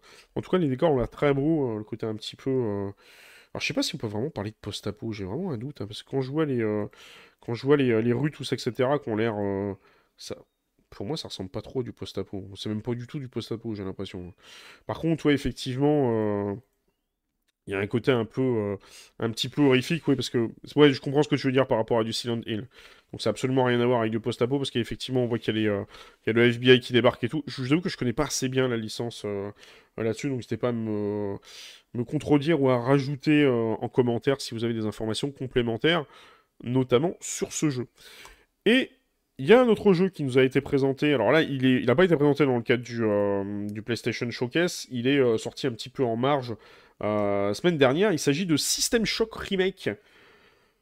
Donc un jeu qui, euh, notamment, euh, normalement, c'est pas pas du tout du post-apo, par rapport à ce que je vois. C'est vrai qu'effectivement au début, j'ai cru que ça s'est ressemblé un petit peu. On avait un petit peu un côté, une, espèce un peu d'ambiance à la The Last of Us, mais effectivement, on n'est pas du tout dans ce genre de délire. Donc Simshell Shock Remake, en fait, là par contre, on est sur un jeu qui est vraiment un remake euh, du premier jeu qui est sorti en 1994. Donc c'est un peu une espèce d'une refonte complète un petit peu du jeu, du jeu d'origine. Donc si on reprend un peu en fait le pitch de base, en fait, euh, dans System Shock, euh, vous incarnez un espèce de hacker un peu ingénieux euh, qui explore et, survit autour, de la station Citadelle. Et notamment, cette station a été un petit peu complètement détruite par une espèce d'IA qui s'appelle Shodan. Et donc, du coup, pour, ce qu'ils ont essayé de faire justement sur ce, sur ce remake, pour s'assurer que ce remake, alors, je pense qu'on est un peu sur un espèce de. J'aurais plutôt tendance à dire un espèce de plus un remaster qu'un remake. Euh, parce que j'ai l'impression qu'ils ont un petit peu aussi euh, revu euh, les, les graphismes, tout ça, etc. Mais j'ai pas l'impression qu'ils aient complètement refait le jeu non plus. Mais dans tous les cas, ce qu'ils nous expliquent en gros, c'est que le jeu a été recombiné un peu avec des, des visuels. Il fait un doigt en même temps. des visuels un petit peu HD. Et en fait, surtout, ce qu'ils ont essayé de faire, c'est qu'ils ont fait appel en fait au. Ils ont collaboré en fait avec les développeurs d'origine du premier System Shock 1 justement pour conserver un petit peu cette, ambiance. Et en gros, ça a rassemblé également aussi des, vétérans euh, du développement du jeu vidéo, notamment des gens qui ont bossé sur euh, Fallout New Vegas, sur du Mass Effect, sur du Bioshock, pour justement créer un petit peu une espèce de reboot fidèle. Alors c'est bizarre, il parle de remake, reboot. Donc ça voudrait dire en théorie que peut-être que l'histoire a, été, euh, a été revue. Parce que la, grosse différence qu'il y a entre un remaster et un remake, c'est qu'un remaster, par exemple, vous prenez les derniers Mass Effect, pour moi, sont des remasters parce que la trilogie Mass Effect qui est sortie, la Mass Effect, euh, dont j'ai perdu le nom, là, où ils ont ressorti les trois premiers, pour moi c'est du remaster, parce qu'ils ont revu en HD, parce qu'il y avait dedans, ils ont pas trop, ils ont presque rien changé quasiment. Euh, par contre, un remake, lui, vous refait un petit peu complètement euh, le gameplay et vous l'améliore, donc, j'ai plus l'impression que comme il parle d'un reboot, qu'on pourrait éventuellement être sur un, sur un remaster par rapport à ça plutôt qu'un enfin sur un remake plutôt qu'un remaster. Bon, en tout cas, moi j'ai essayé de demander une, clé sur ce jeu-là pour essayer de vous le tester. Pour l'instant, j'ai pas eu de réponse. Donc euh, peut-être qu'à l'occasion, euh, je pourrais euh, vous tester ce petit System Shock. Je sais pas si vous le connaissiez ou pas. Alors, de ce que j'ai cru comprendre, c'est que System Shock, en fait, quand étant sorti en 1994, est un petit peu le, père de beaucoup de jeux type Quake ou autres qui sont sortis bien après. Euh, et notamment, ils se sont beaucoup inspirés de ce jeu-là. Vous savez, ça fait un peu comme les Team Fortress, euh, qui, ont, qui sont un peu le, jeu qui est le père de d'autres jeux. Bah, c'est un peu pareil, en fait, avec les System Shock. J'avais jamais entendu parler de cette licence-là, je ne connaissais pas du tout. Donc, euh, vraiment curieux, et j'avoue que ça a l'air assez énergique. on sent effectivement qu'il y a un peu du, du Bioshock sur le, sur, le, sur le gameplay, un petit, peu, un petit peu nerveux, et vous êtes là un peu pour buter du pour buter de l'alien à gogo et euh, euh, ça fait penser un peu, euh, il y a un petit côté un peu, comment dire, je presque Borderlands aussi avec le côté un petit peu, un petit peu humoristique. donc voilà ce qu'on pouvait dire un peu pour les jeux de science-fiction de la semaine. Et maintenant, si on passe notamment au dernier jeu, qui, lui, je pense qu'on devrait avoir des nouvelles dans pas très longtemps. Il s'agit de Cyberpunk 2077 et notamment la dernière extension Phantom Liberty, euh, dont d'ailleurs il devrait y avoir une annonce, je pense, dans pas longtemps, et elle devrait peut-être sûrement, probablement sortir dans le courant de, euh, de l'été. Alors de ce mois, je suis pas sûr, mais au moins facilement de l'été. Je crois qu'ils avaient peut-être parlé de juin ou juillet, peut-être euh, éventuellement par rapport à, par rapport à la sortie de, de Cyberpunk. Et notamment, on sait que c'est des projets qui vont participer au Summer Game Fest en juin.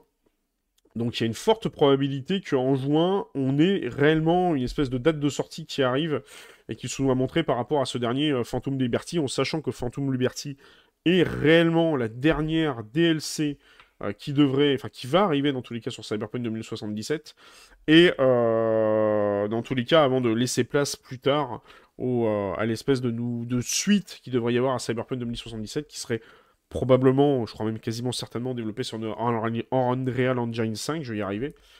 contrairement à ceux au Cyberpunk actuel qui est développé sur leur moteur à eux, qui est d'ailleurs j'ai oublié le nom. Euh, le, euh, je sais plus comment s'appelle leur moteur de jeu, mais c'est leur moteur interne. En sachant, comme je l'avais déjà fait, hein, parce qu'on avait déjà parlé, euh, l'occasion de parler de, notamment de Phantom Liberty, cette extension-là n'arrivera que sur PS5. Ils ont fait l'impasse de la PS4. Et notamment, c'est justement une des extensions qui a coûté le plus cher en termes de budget et qui leur a pris, je crois, pratiquement une bonne année, il me semble, en termes de développement par, rapport, par rapport à ça. Et donc, c'est pour ça que du coup, la conférence, en théorie, a, lieu, le 8 juin à 21h, euh, notamment euh, côté, euh, côté CD Projekt. D'ailleurs, je, ne sais pas, il faudrait que je regarde. Est-ce qu'éventuellement, je pourrais vous la faire en direct ou pas Semaine prochaine, ce serait jeudi. Donc à voir. Peut-être qu'on se la fera en direct ou pas là-dessus sur, hum, la présentation de, Cyberpunk. Ça pourrait être sympa de faire ça, sur, de se faire en direct sur la chaîne. En sachant d'ailleurs que dimanche prochain, euh, pour rappel, on est le 11, et que logiquement, dimanche prochain, vous avez euh, la présentation de Starfield, donc à 19h. Donc je pense qu'à mon avis, si on se fait le Starfield direct à 19h, c'est fort, fort probable qu'on enchaîne derrière sur une émission spéciale par rapport à ça, euh, pour essayer de débriefer un peu et qu'on se fasse une petite soirée débrief sur la chaîne YouTube par rapport à tout ce qui nous en serait présenté sur Star Starfield. Donc je vais réfléchir, voir si effectivement je vous fais peut-être une émission spéciale sur peut-être sur euh, Cyberpunk aussi, euh, le 8 juin, ça pourrait être sympa, je pense à 21h. Ça tombe bien, c'est 21h, euh, c'est vraiment un bon, un bon moment par rapport à ça, surtout que c'est une, grosse extension, c'est quand même un gros jeu SF, et honnêtement, je pense qu'à mon avis, ça s'annonce du lourd. Alors j'en avais discuté un petit peu avec quelqu'un, notamment sur, sur le Discord, Dude Le Sarkler, que je salue au passage, qui d'ailleurs est pas mal adepte des Cyberpunk, où justement beaucoup de question se pose par rapport à cette extension de savoir exactement où est-ce qu'elle va démarrer. Alors les rumeurs diraient qu'elle démarrerait peut-être éventuellement avant, après la fin euh, du coup de Cyberpunk. Je ne veux pas trop vous parler de la fin pour éviter de vous spoil. Mais comme il y a plusieurs, enfin ça c'est pas du spoil, hein, mais il y a plusieurs arcs narratifs avec plusieurs fins possibles, qu'éventuellement, euh, soit il nous le ferait vers la fin, soit il nous le ferait au début. Donc c'est pas encore très clair par rapport à ça. Je je sais pas s'ils sont vraiment, euh, s'ils sont vraiment positionnés là-dessus, mais je pense qu'on en saura plus à ce moment-là. C'est pas à me dire d'ailleurs ce que vous en pensez en, commentaire. Est-ce que vous pensez que cette extension euh, a plus sa place au début de la narration ou plutôt vers la fin, sachant que c'est compliqué quand vous avez un, comment dire, un, jeu avec plusieurs arcs narratifs, de rajouter une extension. Si les gens achètent pas ou extension, il faut pas que ça modifie la fin du jeu, ou il faut que ça soit un arc narratif différent. C'est assez compliqué en général de faire ce genre, euh, ce genre de choses. Mais en tous les cas, on en saura un petit peu plus le juillet-juin par rapport à Cyberpunk.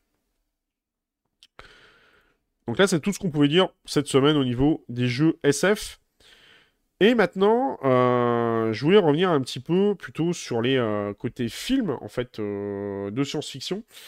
Et notamment un film qui devrait arriver en salle, qui est notamment... Alors attendez que je reprenne mes notes, c'est Asteroid City.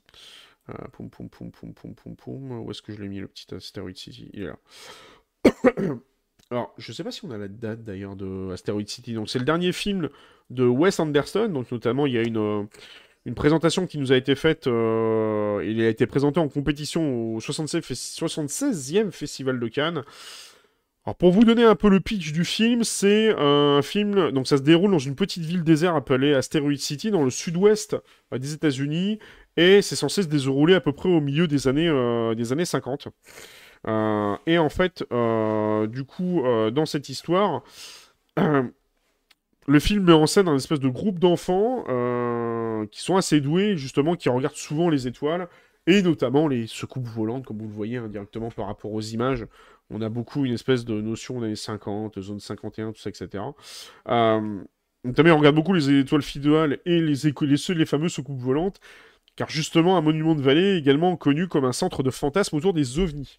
Et donc du coup, pour un espèce de week-end, euh, des militaires et des scientifiques accueillent une poignée d'adolescents euh, qui vont recevoir le prix de leur invention qui est liée à l'espace. Le casting est quand même assez, euh, costaud. Vous avez euh, notamment Scarlett Johansson qui sera présent. Vous avez Tom Hanks qui sera présent également. Euh, vous avez d'autres acteurs comme Margot Robbie ou Adrien, je vais y arriver, Brody. donc du coup, ça c'est un film qui justement, alors je sais pas si on a la date exacte de sortie de ce film. Mais en tout cas, je, trouve que le, style est assez rigolo, notamment avec, comment dire, cette notion un peu années 50, un peu déjantée. On a un peu un espèce de côté, de côté Fallout avant, notamment toute la partie explosion nucléaire, tout ça, etc. Et il y a cette, notion un peu de soucoupe volante, d'alien, etc. Donc un peu d'intrigue. Ça me fait penser énormément, notamment, il y avait un film qui avait un peu surfé dans cette, dans cette vague-là avec Super 8. Euh, qui était un peu dans le même, euh, dans le même style aussi, de nous reprendre un peu des, euh, des histoires d'extraterrestres. Je sais plus à quelle époque se passait Super 8, je crois, de Spielberg. Je me semblais que ça devait se passer dans les années 70 ou 60, je sais plus exactement. Alors c'est le 21 juin, donc on va chercher la date, bah voilà, donc c'est le 21 juin, donc c'est dans pas très longtemps. Vous allez pouvoir aller voir Asteroid City au cinéma, et franchement honnêtement je pense que ça peut être un film assez, assez fun de chez Universal Pictures, qui va sortir cet été. D'ailleurs c'est pas le seul à sortir cet été. Euh, il y a notamment euh, euh, d'autres films intéressants, et on va en parler tout de suite. Il y a notamment ce qui va sortir cet été de chez Pixar. Vous avez Elemental. Et Elemental, qui est un peu le dernier, comment dire, le dernier, en fait, je, vais mettre sur pause, hein, parce que je connais la proportion de Disney, notamment à faire des strikes pour problème de droit d'auteur sur les vidéos. En fait, Elemental, c'est euh, comment dire le dernier, euh, euh, dessin animé de, Pixar et en fait l'histoire, donc ça se passe un peu dans une espèce de ville où vous avez résident un peu les différents éléments. Alors vous avez à la fois le feu, la terre, l'eau, etc. qui vivent un peu ensemble et donc du coup dans cette ville un peu futuriste, comme vous venez de le voir à l'instant, si je vous remets un peu la présentation juste ici, on a quand même une ville qui est quand même relativement euh, futuriste. Vous avez deux personnages qui y vivent. Euh, vous avez une personnage qui est représentée notamment par une espèce de feu ardent, donc une femme ardente, et un, homme en fait qui, euh, qui est plutôt un, personnage qui représente l'eau. Et en gros, on suit l'histoire un peu de ces deux personnages-là.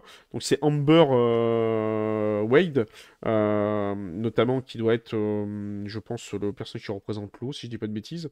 Vous avez l'autre qui, qui représente le feu. Et en gros, ces deux personnages vont qui, un peu comme le feu et l'eau, en fait, sont opposés diamétralement, vont euh, voir qu'ils ont un peu plus de convergence qu'ils ne le pensent, et il va y avoir toute une histoire autour de ça.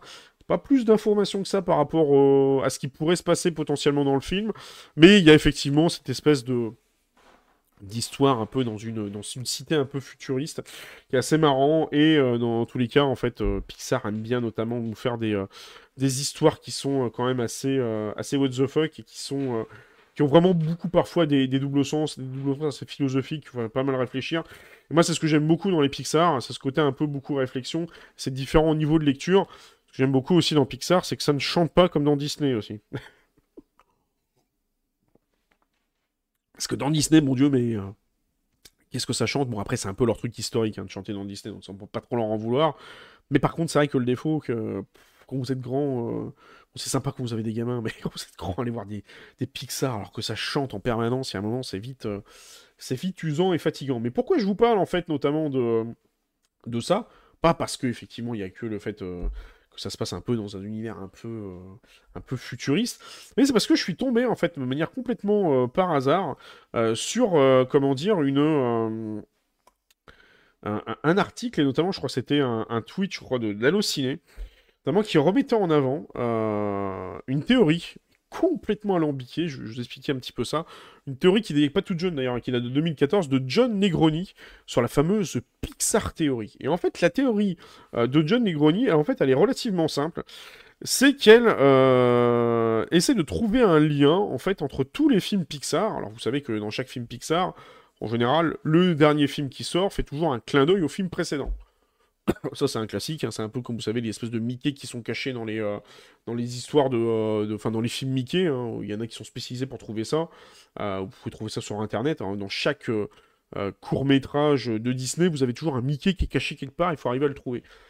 Et là, en fait, John Negroni s'est un peu basé là-dessus et s'est dit, mais au fait, si tous les Pixar étaient liés et que tout ça se passait un petit peu dans le même univers et que tout était lié en fait par une espèce de lien un peu en background. Euh, et que, euh, comment dire, euh, tout ça racontait une histoire unique sur un espèce d'univers parallèle à notre univers réel. Alors, il se base notamment sur pas mal de films comme Toy Story, Bugs Life, Toy Story 2, Monstres et compagnie, Nemo et ainsi de suite, les Indestructibles. Et en fait, l'histoire originale, si vous voulez, ça se passe notamment avec Rebelle, où il part du principe en fait que dans Rebelle, vous avez notamment une sorcière que l'on voit ici, euh, qui est la sorcière en fait dans Rebelle. Donc pour rappel, Rebelle, hein, c'est une espèce de, de, princesse qui est un peu rebelle en fait, qui, qui, se rebelle contre ses parents. Ça se passe dans une espèce d'Écosse un peu particulière. Et en fait, dans cette Écosse un petit peu particulière, si vous voulez, vous avez en gros comment dire, une, une, fille qui n'a pas envie de suivre les, euh, tout, ce qui est, euh, tout ce qui est fait de manière historique. Donc en fait, elle va aller voir un peu euh, une sorcière et elle va lui demander de changer, je crois, notamment sa mère en ours, je crois, si je dis pas de bêtises ou un truc comme ça. oui, voilà, ça, ça se transforme du coup directement en, ours. J'ai ma femme qui joue les prompteurs en background qui est en train de me dire ce qui se passe dans le, dessin animé.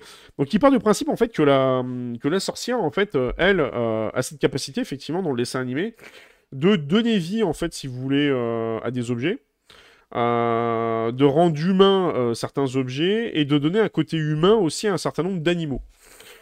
Et en fait, il part de ce principe-là, comme quoi, justement, ce serait cette sorcière-là qui aurait donné vie un petit peu à tous les animaux que l'on a dans l'univers de Pixar, notamment dans Ratatouille, vous avez le rat qui parle, vous avez notamment euh, l'espèce de chien qui se, euh, met à parler dans, euh, dans, là-haut. Alors, c'est un peu différent pour qu'il se met à parler parce qu'il a un colis qui lui permet de parler. Et en fait, notamment, il se base, alors on le voit pas du coup d'ici directement, mais il se base notamment sur, pour lui, ce qu'il considère comme la genèse, en fait, tout simplement, de cet univers parallèle de Pixar, qui est tout simplement le voyage d'Arlo. Et si vous vous rappelez un petit peu, si vous n'avez pas vu le voyage d'Arlo, ça se passe au temps des dinosaures juste au moment où les dinosaures sont censés avoir disparu, euh, atomisés par le fameux astéroïde, donc de toute façon tout le monde sait aujourd'hui, enfin tous les scientifiques s'accordent aujourd'hui pour dire que les, dinosaures ont disparu à cause de ça. Euh, c'est un fait avéré scientifique. Euh, et donc du coup, vous le voyez d'ailleurs dans la bande-annonce, vous avez l'astéroïde qui passe à côté, quoi. Genre, il passe au-dessus en mode étoile filante, les dinosaures qui se lèvent, qui regardent, font Ah, ok, ils redescendent, il s'est rien passé en fait.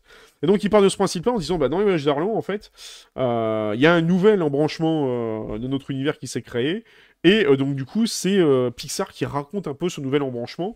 Et en fait, ce qui s'est passé, c'est que la sorcière aurait foutu un peu la merde en donnant naissance un peu avec de la magie aux, différents personnages dans, Pixar.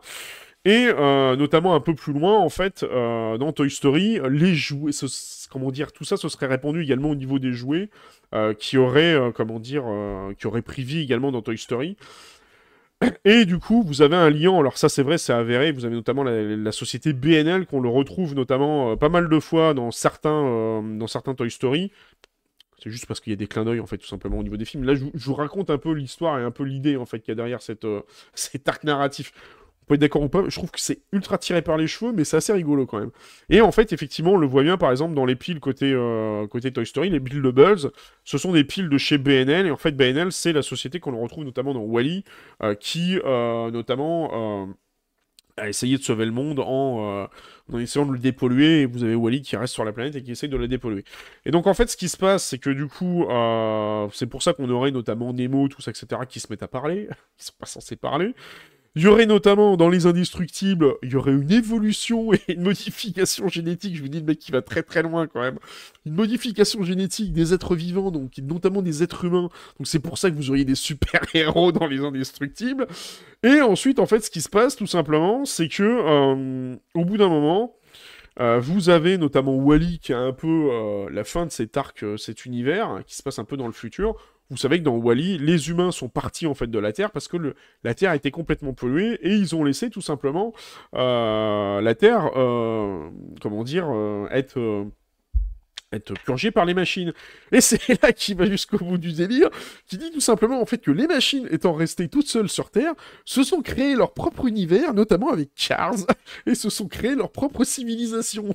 le mec, il est, il est parti extrêmement loin, et en fait ce qui se passe, et c'est là où il va encore plus loin, c'est que du coup, euh, à la fin de Wally, vous avez notamment euh, Wally qui découvre une espèce de plante, plante qui est plantée en fait tout simplement euh, à la fin quand les humains reviennent sur Terre dans Wally, et c'est cette plante qui donnera naissance à un arbre que l'on revoit notamment dans Mille et une pattes. Et vous avez la boucle bouclée.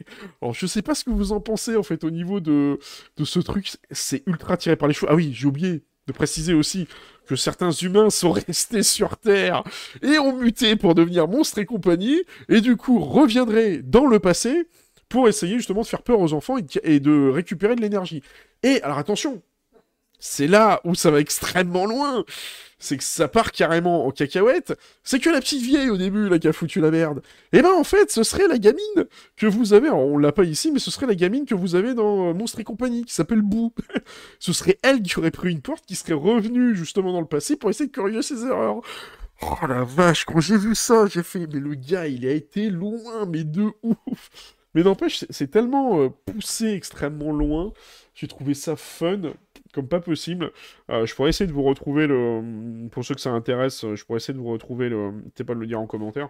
Euh, le, petit tweet qui a été fait par Halluciné où ils avaient notamment résumé toute cette. tout cet arc et toute cette histoire, c'est ultra tiré par les cheveux, mais n'empêche, c'est tellement tiré par les cheveux qu'on pourrait presque en faire un scénar de film, quoi.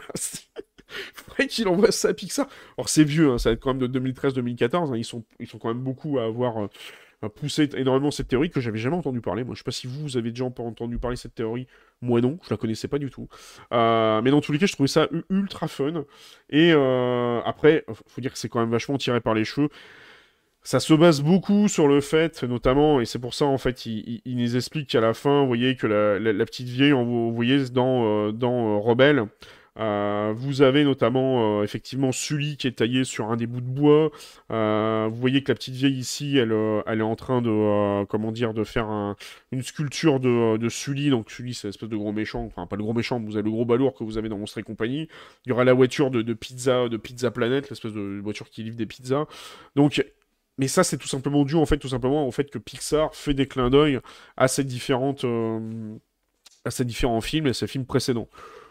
Ça m'étonnerait que Pixar se soit pris la tête à fait ça, ou alors les mecs sont plus doués que les gars de chez, euh, de chez euh, comment dire, euh, celui qui a repris toute la saga des, Avengers, qui lui a fait en sorte justement de faire, que, faire en sorte que chaque Avenger ait une ligne temporelle, enfin que ça soit dans la même ligne temporelle et qu'à la fin ça se conclue par l'arc au niveau de Thanos et maintenant vous avez la suite.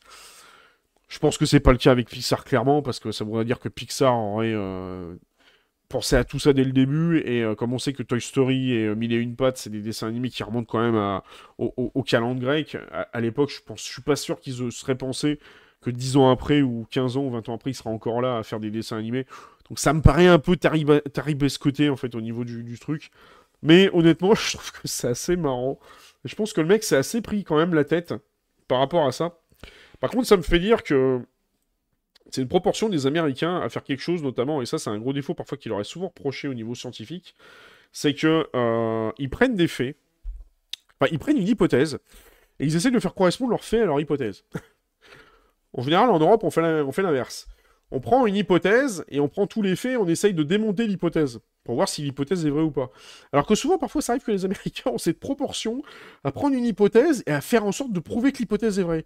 Seulement, ça marche pas comme ça, quoi, parce que c'est avec ce genre de truc, c'est rigolo avec Pixar, mais après vous pouvez en avoir certains qui vous font euh, les hypothèses à la mort moelleux, euh, de vous faire croire que les euh, Égyptiens avaient l'électricité, qu'ils avaient découvert l'ADN et qu'ils avaient des qu'ils avaient des tanks et qu'ils avaient des vaisseaux spatiaux. Hein. hein je ne cite personne. Quand on veut essayer de trouver des, excuses absurdes, on peut les trouver. Mais j'ai trouvé ça relativement rigolo sur sur Pixar parce que je vous avoue que ça pourrait carrément faire un, scénario. Hein. Je sais pas si Pixar, à mon avis, ils ont dû voir ça, ils ont dû se marrer en interne.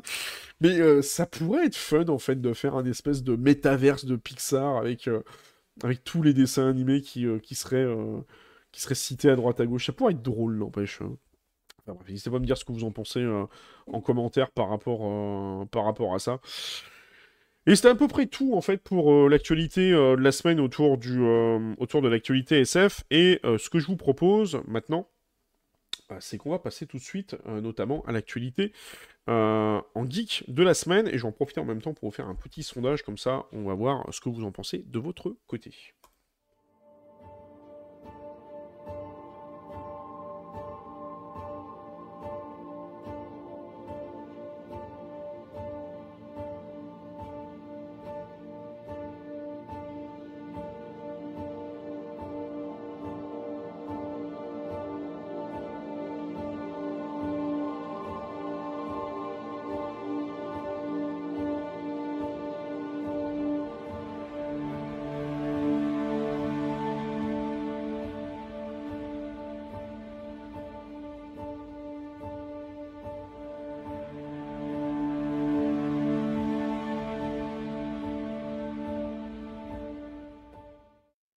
Du coup, on se retrouve pour euh, l'After Geek, on va essayer de débriefer, et euh, encore, je me suis encore planté sur le, sur le titre, on va y arriver, voilà, c'est bon, on y est.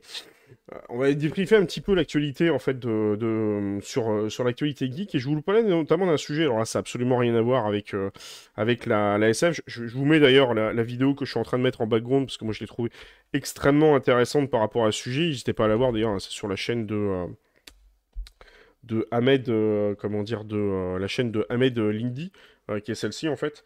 Et en fait, c'est tout simplement une vidéo qui rétablit un petit peu entre guillemets en fait la vérité sur la plateforme, notamment sur la plateforme Kik. Alors, je sais pas si vous en avez un petit peu entendu parler ou pas. Je vous mets d'ailleurs mis d'ailleurs un sondage du coup directement sur le chat. Alors n'hésitez pas à y répondre, de savoir est-ce que vous utilisez, est-ce que vous connaissez la plateforme de streaming Kik? À savoir si oui, vous l'avez déjà euh, utilisé ou si vous la connaissez, ou si non, vous l'avez jamais utilisé, ou si vous en avez, euh, vous savez même pas de quoi ça parle. Alors pour résumer un petit peu, pour reparler un petit peu par rapport à la plateforme Kik, qu'est-ce que c'est? En fait, tout simplement, euh, la plateforme Kik, il s'agit tout bêtement d'un concurrent en fait à Twitch.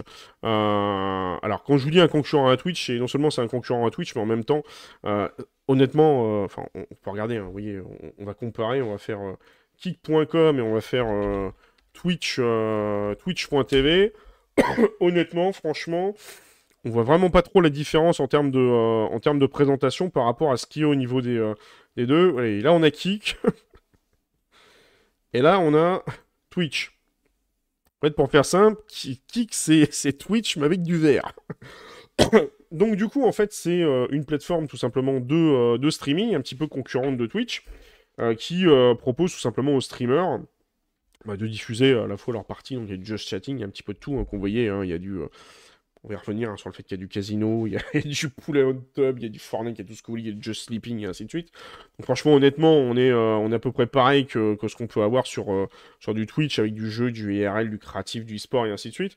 Euh, et en fait, c'est une plateforme qui s'est développée notamment depuis à peu près, je crois, début de cette année et qui perce et qui, qui monte énormément. Alors, vous avez peut-être plusieurs fois entendu parler, notamment parce que effectivement, c'est un peu considéré comme un espèce de nouvel Odorado. Euh, que derrière, en fait, vous avez euh, tout simplement des... Euh, comment dire Des streamers qui se mettent à, streamer dessus parce que beaucoup, certains en fait, ont été un petit peu évincés en fait, si vous de, de la plateforme Twitch, notamment parce qu'ils faisaient du React, notamment certains, on va y revenir sur la notion de faire du casino, tout ça, etc. Et en fait, du coup, euh, ils auraient été un petit peu évincés de la plateforme Twitch et ils seraient tous partis sur Kik. Alors, on entend un petit peu tout et n'importe quoi en fait sur Kik. Et moi, je vous conseille vraiment, honnêtement, hein, je, vous la remets, je crois que je vous l'ai mis d'ailleurs sur le chat.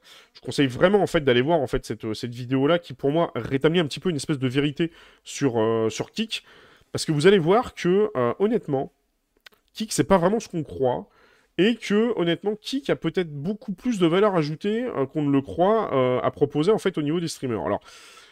L'une des choses, en fait, qui a été euh, énormément vue au niveau de Kik, c'est que Kik, la rémunération par rapport à Twitch, sur Twitch, on est à peu près sur du 50-50, euh, alors que sur Kik, euh, sur Twitch, on est à peu près sur du 50-50, que ce soit la fois au niveau des subs, c'est-à-dire que dès que vous donnez une somme d'argent, par exemple, à un streamer, il y a la moitié qui va à Twitch et la moitié qui va au streamer. Sauf que sur Kik, je crois que la répartition, ça doit être du 90-5, et je crois d'ailleurs que sur les dons, c'est quasiment du 100%. Donc ça veut dire qu'ils font un petit peu exactement ce qu'a ce fait Epic avec, avec Steam, euh, c'est qu'ils essayent un peu de casser en fait le, modèle économique de, euh, Twitch et euh, d'y aller franco en disant ben les gars, nous on va faire mieux et vous allez pouvoir gagner un peu plus d'argent sur Kik. Alors, on va pas se le cacher que c'est une stratégie capitaliste assez régulière et assez récurrente. On peut vous apprendre d'ailleurs dans toutes les écoles de commerce, quand vous voulez investir un marché, la technique américaine, c'est casser les prix sur le marché, essayer d'être le moins cher possible, et après, une fois que vous êtes bien rentable, vous remontez les prix. Donc c'est un petit peu ce qu'on peur tous les streamers en disant ouais mais c'est un peu un futé de paille, les mecs ils vont, euh, euh, ils vont se lancer là-dessus, et puis euh, enfin qui qui vont se lancer, vous allez voir qu'après ils vont comment dire ils vont comment dire arrêter le, 95 je crois ou la, la, répartition qu'ils ont actuellement et ils vont faire pareil que Twitch. Évidemment, je vous le donne en mille, euh, le responsable de, euh, de Kik, d'ailleurs, que l'on voit à un moment là, euh, sur, la, vidéo, qui, est, qui est en présentation, en fait, lui, là, il a effectivement certifié dans tous les cas que que dans tous les cas, ça n'allait pas être le cas, que c'était pas leur modèle économique, que c'était de rester toujours sur ce modèle économique-là. Et en même temps, il a même précisé également que pour l'instant, euh, ils étaient rentables en fait au niveau de la, au niveau de la plateforme. Donc c'est moi, c'est Eddie Craven qui est le, PDG de, alors on voit le PDG de Kick, et euh, Prime Dice. Donc on va y revenir notamment par rapport aux origines de Kick. Et donc du coup, pour lui, en fait, ils étaient déjà rentables. Alors évidemment, on ne peut que le croire sur parole, forcément. Mec, il va pas dire le contraire euh, par rapport à ça. Il y a déjà des gens qui ont menti hein, directement sur le fait qu'ils étaient rentables et puis après on s'est rendu compte qu'ils n'étaient pas rentables. Donc évidemment, on peut, on peut que lui donner le, bonheur, enfin la bonne parole, mais bon, on verra bien ce que ça donne sur le, euh, comment dire, sur le concret. Mais dans tous les cas, euh, notamment ce qui a été beaucoup accusé au niveau de Kik, c'est les liens qu'il y avait au fait au niveau de la plateforme de casino et qu'en fait tout simplement beaucoup de joueurs en fait sont partis de la plateforme Twitch parce que justement Twitch avait arrêté le casino. Alors je vous laisserai voir l'enquête un petit peu parce qu'il y a énormément de points qui sont vus dans cette enquête-là qui sont extrêmement intéressantes. Et déjà ce point-là est complètement faux. Je peux vous assurer que Twitch aujourd'hui, vous allez le voir, vous regardez la plateforme, la catégorie slot, Twitch n'a jamais arrêté le casino sur, sur sa plateforme. Et en fait, ce qui est mis notamment en avant par Ahmed euh, par rapport à toutes les recherches qu'il a fait, c'est qu'en fait, il a pu constater que Amazon, qui est quand même derrière Twitch, a passé notamment un contrat avec un concurrent, notamment de Slate. on va y revenir après, le lien entre Slate et Kik. Et du coup, euh, il a mis en avant, notamment récemment, je crois en fin d'année dernière, que en fait, euh, toute plateforme qui n'avait pas l'autorisation euh, de faire des jeux d'argent sur le sol américain serait banni de la plateforme Twitch. Ce qui est quand même différent de dire que tu bannis les jeux d'argent de Twitch. Donc déjà, ça veut dire quoi? Ça veut dire qu'en fait, tout le monde un peu balance, comment dire, les informations sur Kik. Alors à se demander d'ailleurs si c'est pas aussi Amazon qui a un peu amplifié le truc, histoire de, de, faire de la fausse pub à Kik et, et de leur balancer ce truc-là et un peu noyer le poisson, ça peut être aussi une stratégie marketing.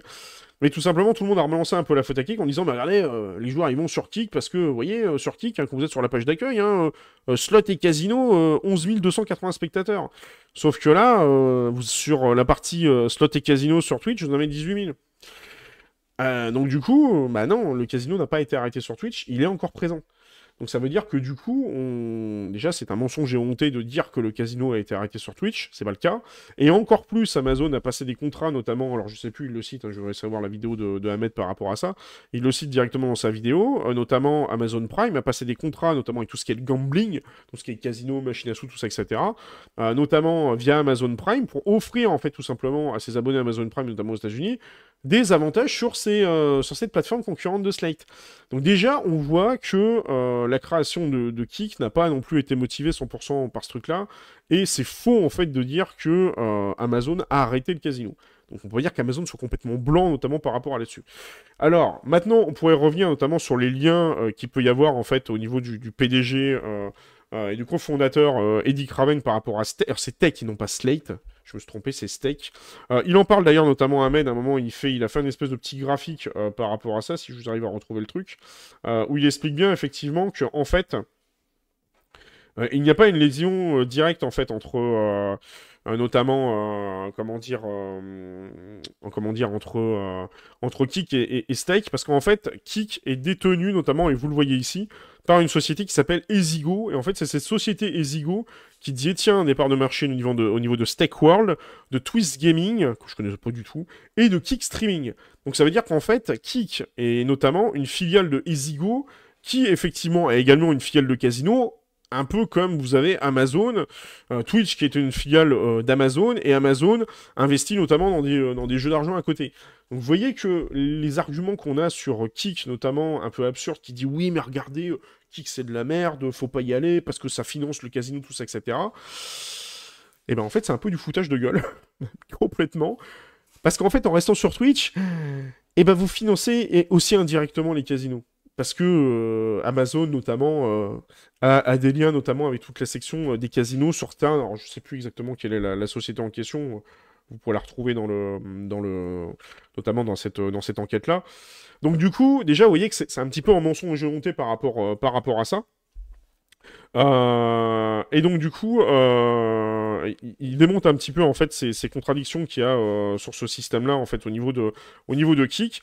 Et ce serait peut-être une des raisons pour lesquelles d'ailleurs aussi, comment dire, vous voyez, c'est la, la, répartition des revenus en fait, vous voyez côté côté streamer sur sur Kik, ce serait peut-être une des raisons pour lesquelles aussi Kik serait peut-être déjà rentable. Parce que si effectivement Kik en fait a tout simplement euh, fait partie d'une entité qui possède déjà un truc comme Stake World et Switch Game et qu'ils arrivent effectivement un peu à, être à l'équilibre avec, euh, avec Stake, un peu comme Amazon est à l'équilibre avec ses autres services, AWS, ça, etc. Si effectivement vous avez une division qui est un petit peu moins rentable comme Kik, euh, bah forcément derrière vous pouvez plus facilement lui injecter de l'argent.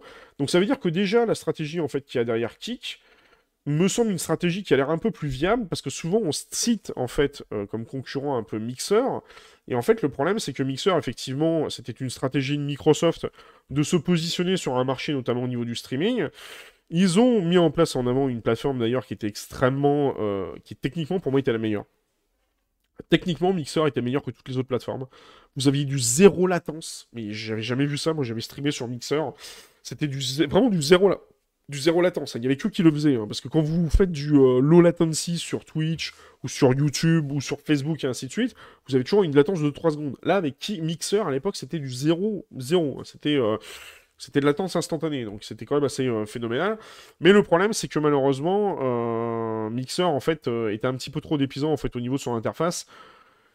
Alors que qui a un peu fait le, pari, notamment, euh, d'avoir une interface qui est complètement, en fait, euh, complètement plus, qui ressemble vraiment un peu trop d'ailleurs à Twitch. Je pense que c'est volontaire là-dessus. Alors, il y a des, euh, gens qui disent éventuellement que ça peut être un pompage du code source. Alors, c'est vrai que c'est assez marrant cette histoire de pompage du code source de Twitch. Parce que du coup, en fait, je peux vous dire que de pomper le. Parce qu'il y, a, y a quelques temps, il y a le code source de. notamment du, site de Twitch qui aurait, qui.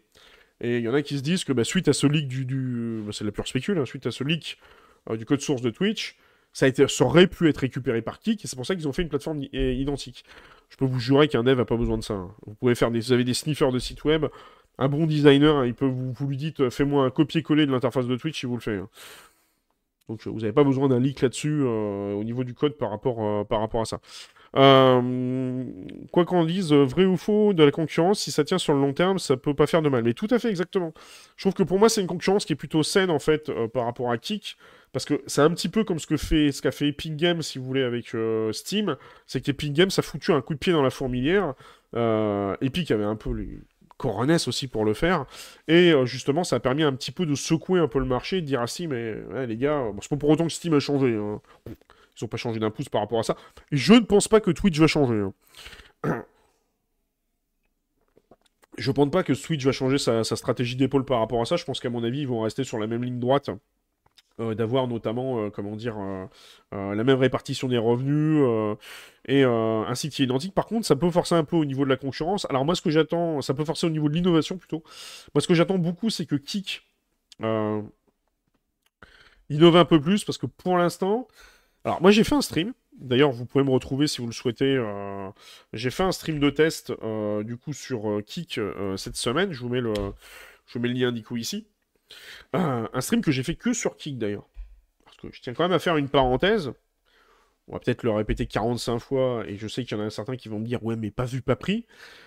Juste pour rappel, quand vous faites du streaming et que vous êtes affilié ou partenaire sur Twitch, c'est totalement interdit dans les contrats d'utilisation de faire du multi-stream, ça veut dire de streamer en simultané votre chaîne Twitch sur une autre plateforme concurrente à Twitch. La seule euh, chose qui vous est autorisée en tant qu'affilié ou partenaire, c'est de faire du streaming en simultané, c'est-à-dire de lancer votre live sur Twitch et qu'il soit vu en simultané euh, avec le même contenu sur des plateformes, euh, ce qu'ils appellent un format court, un peu comme Instagram ou TikTok, en, live. C'est la seule chose qui est autorisée. Donc Instagram, c'est IGTV, et TikTok, vous avez un TikTok live. C'est la seule chose qui est autorisée par Twitch. Par contre, de faire du multi-stream, de lancer votre stream sur Twitch et qu'il soit visible en même temps, en simultané sur YouTube, sur Facebook ou également sur Kik, qui reste une concurrent en fait de, de Twitch, c'est formellement interdit. Alors, je, honnêtement, vous avez des tonnes de streamers qui le font, et euh, l'excuse bidon qui est citée souvent, alors ça me fait toujours marrer, c'est pas vu, pas pris. Sauf que juste pour rappel, le pas vu pas pris, c'est sympa deux minutes, mais c'est un petit peu à cause de ce comportement-là euh, que on s'est retrouvé dans la mouise, avec notamment euh, les euh, comment dire les tous les, euh, toutes les maisons de disques nous sont tombées dessus et ont dégagé la musique sur, euh, sur Twitch. Et euh, par exemple, maintenant vous avez le React qui commence un peu à se barrer sur, sur Twitch et ça va un peu sur Kik. On va y revenir après pour la modération sur Kik, hein, parce que c'est vrai a- il y a un gros sujet, notamment au niveau de la, modération sur Kik. Mais no- notamment, c'est à cause de ça. C'est genre le pas vu, pas pris. Ah, je diffuse de la musique non libre de droit ou oh, je diffuse l'émission d'M6. Oh, oups, je ne savais pas que j'avais pas le droit de diffuser l'émission d'M6. Quand je vois des streamers qui font ça, j'ai envie de leur dire, mais, mais t'es, con, t'es complètement con, quoi? Je veux t'en déconner.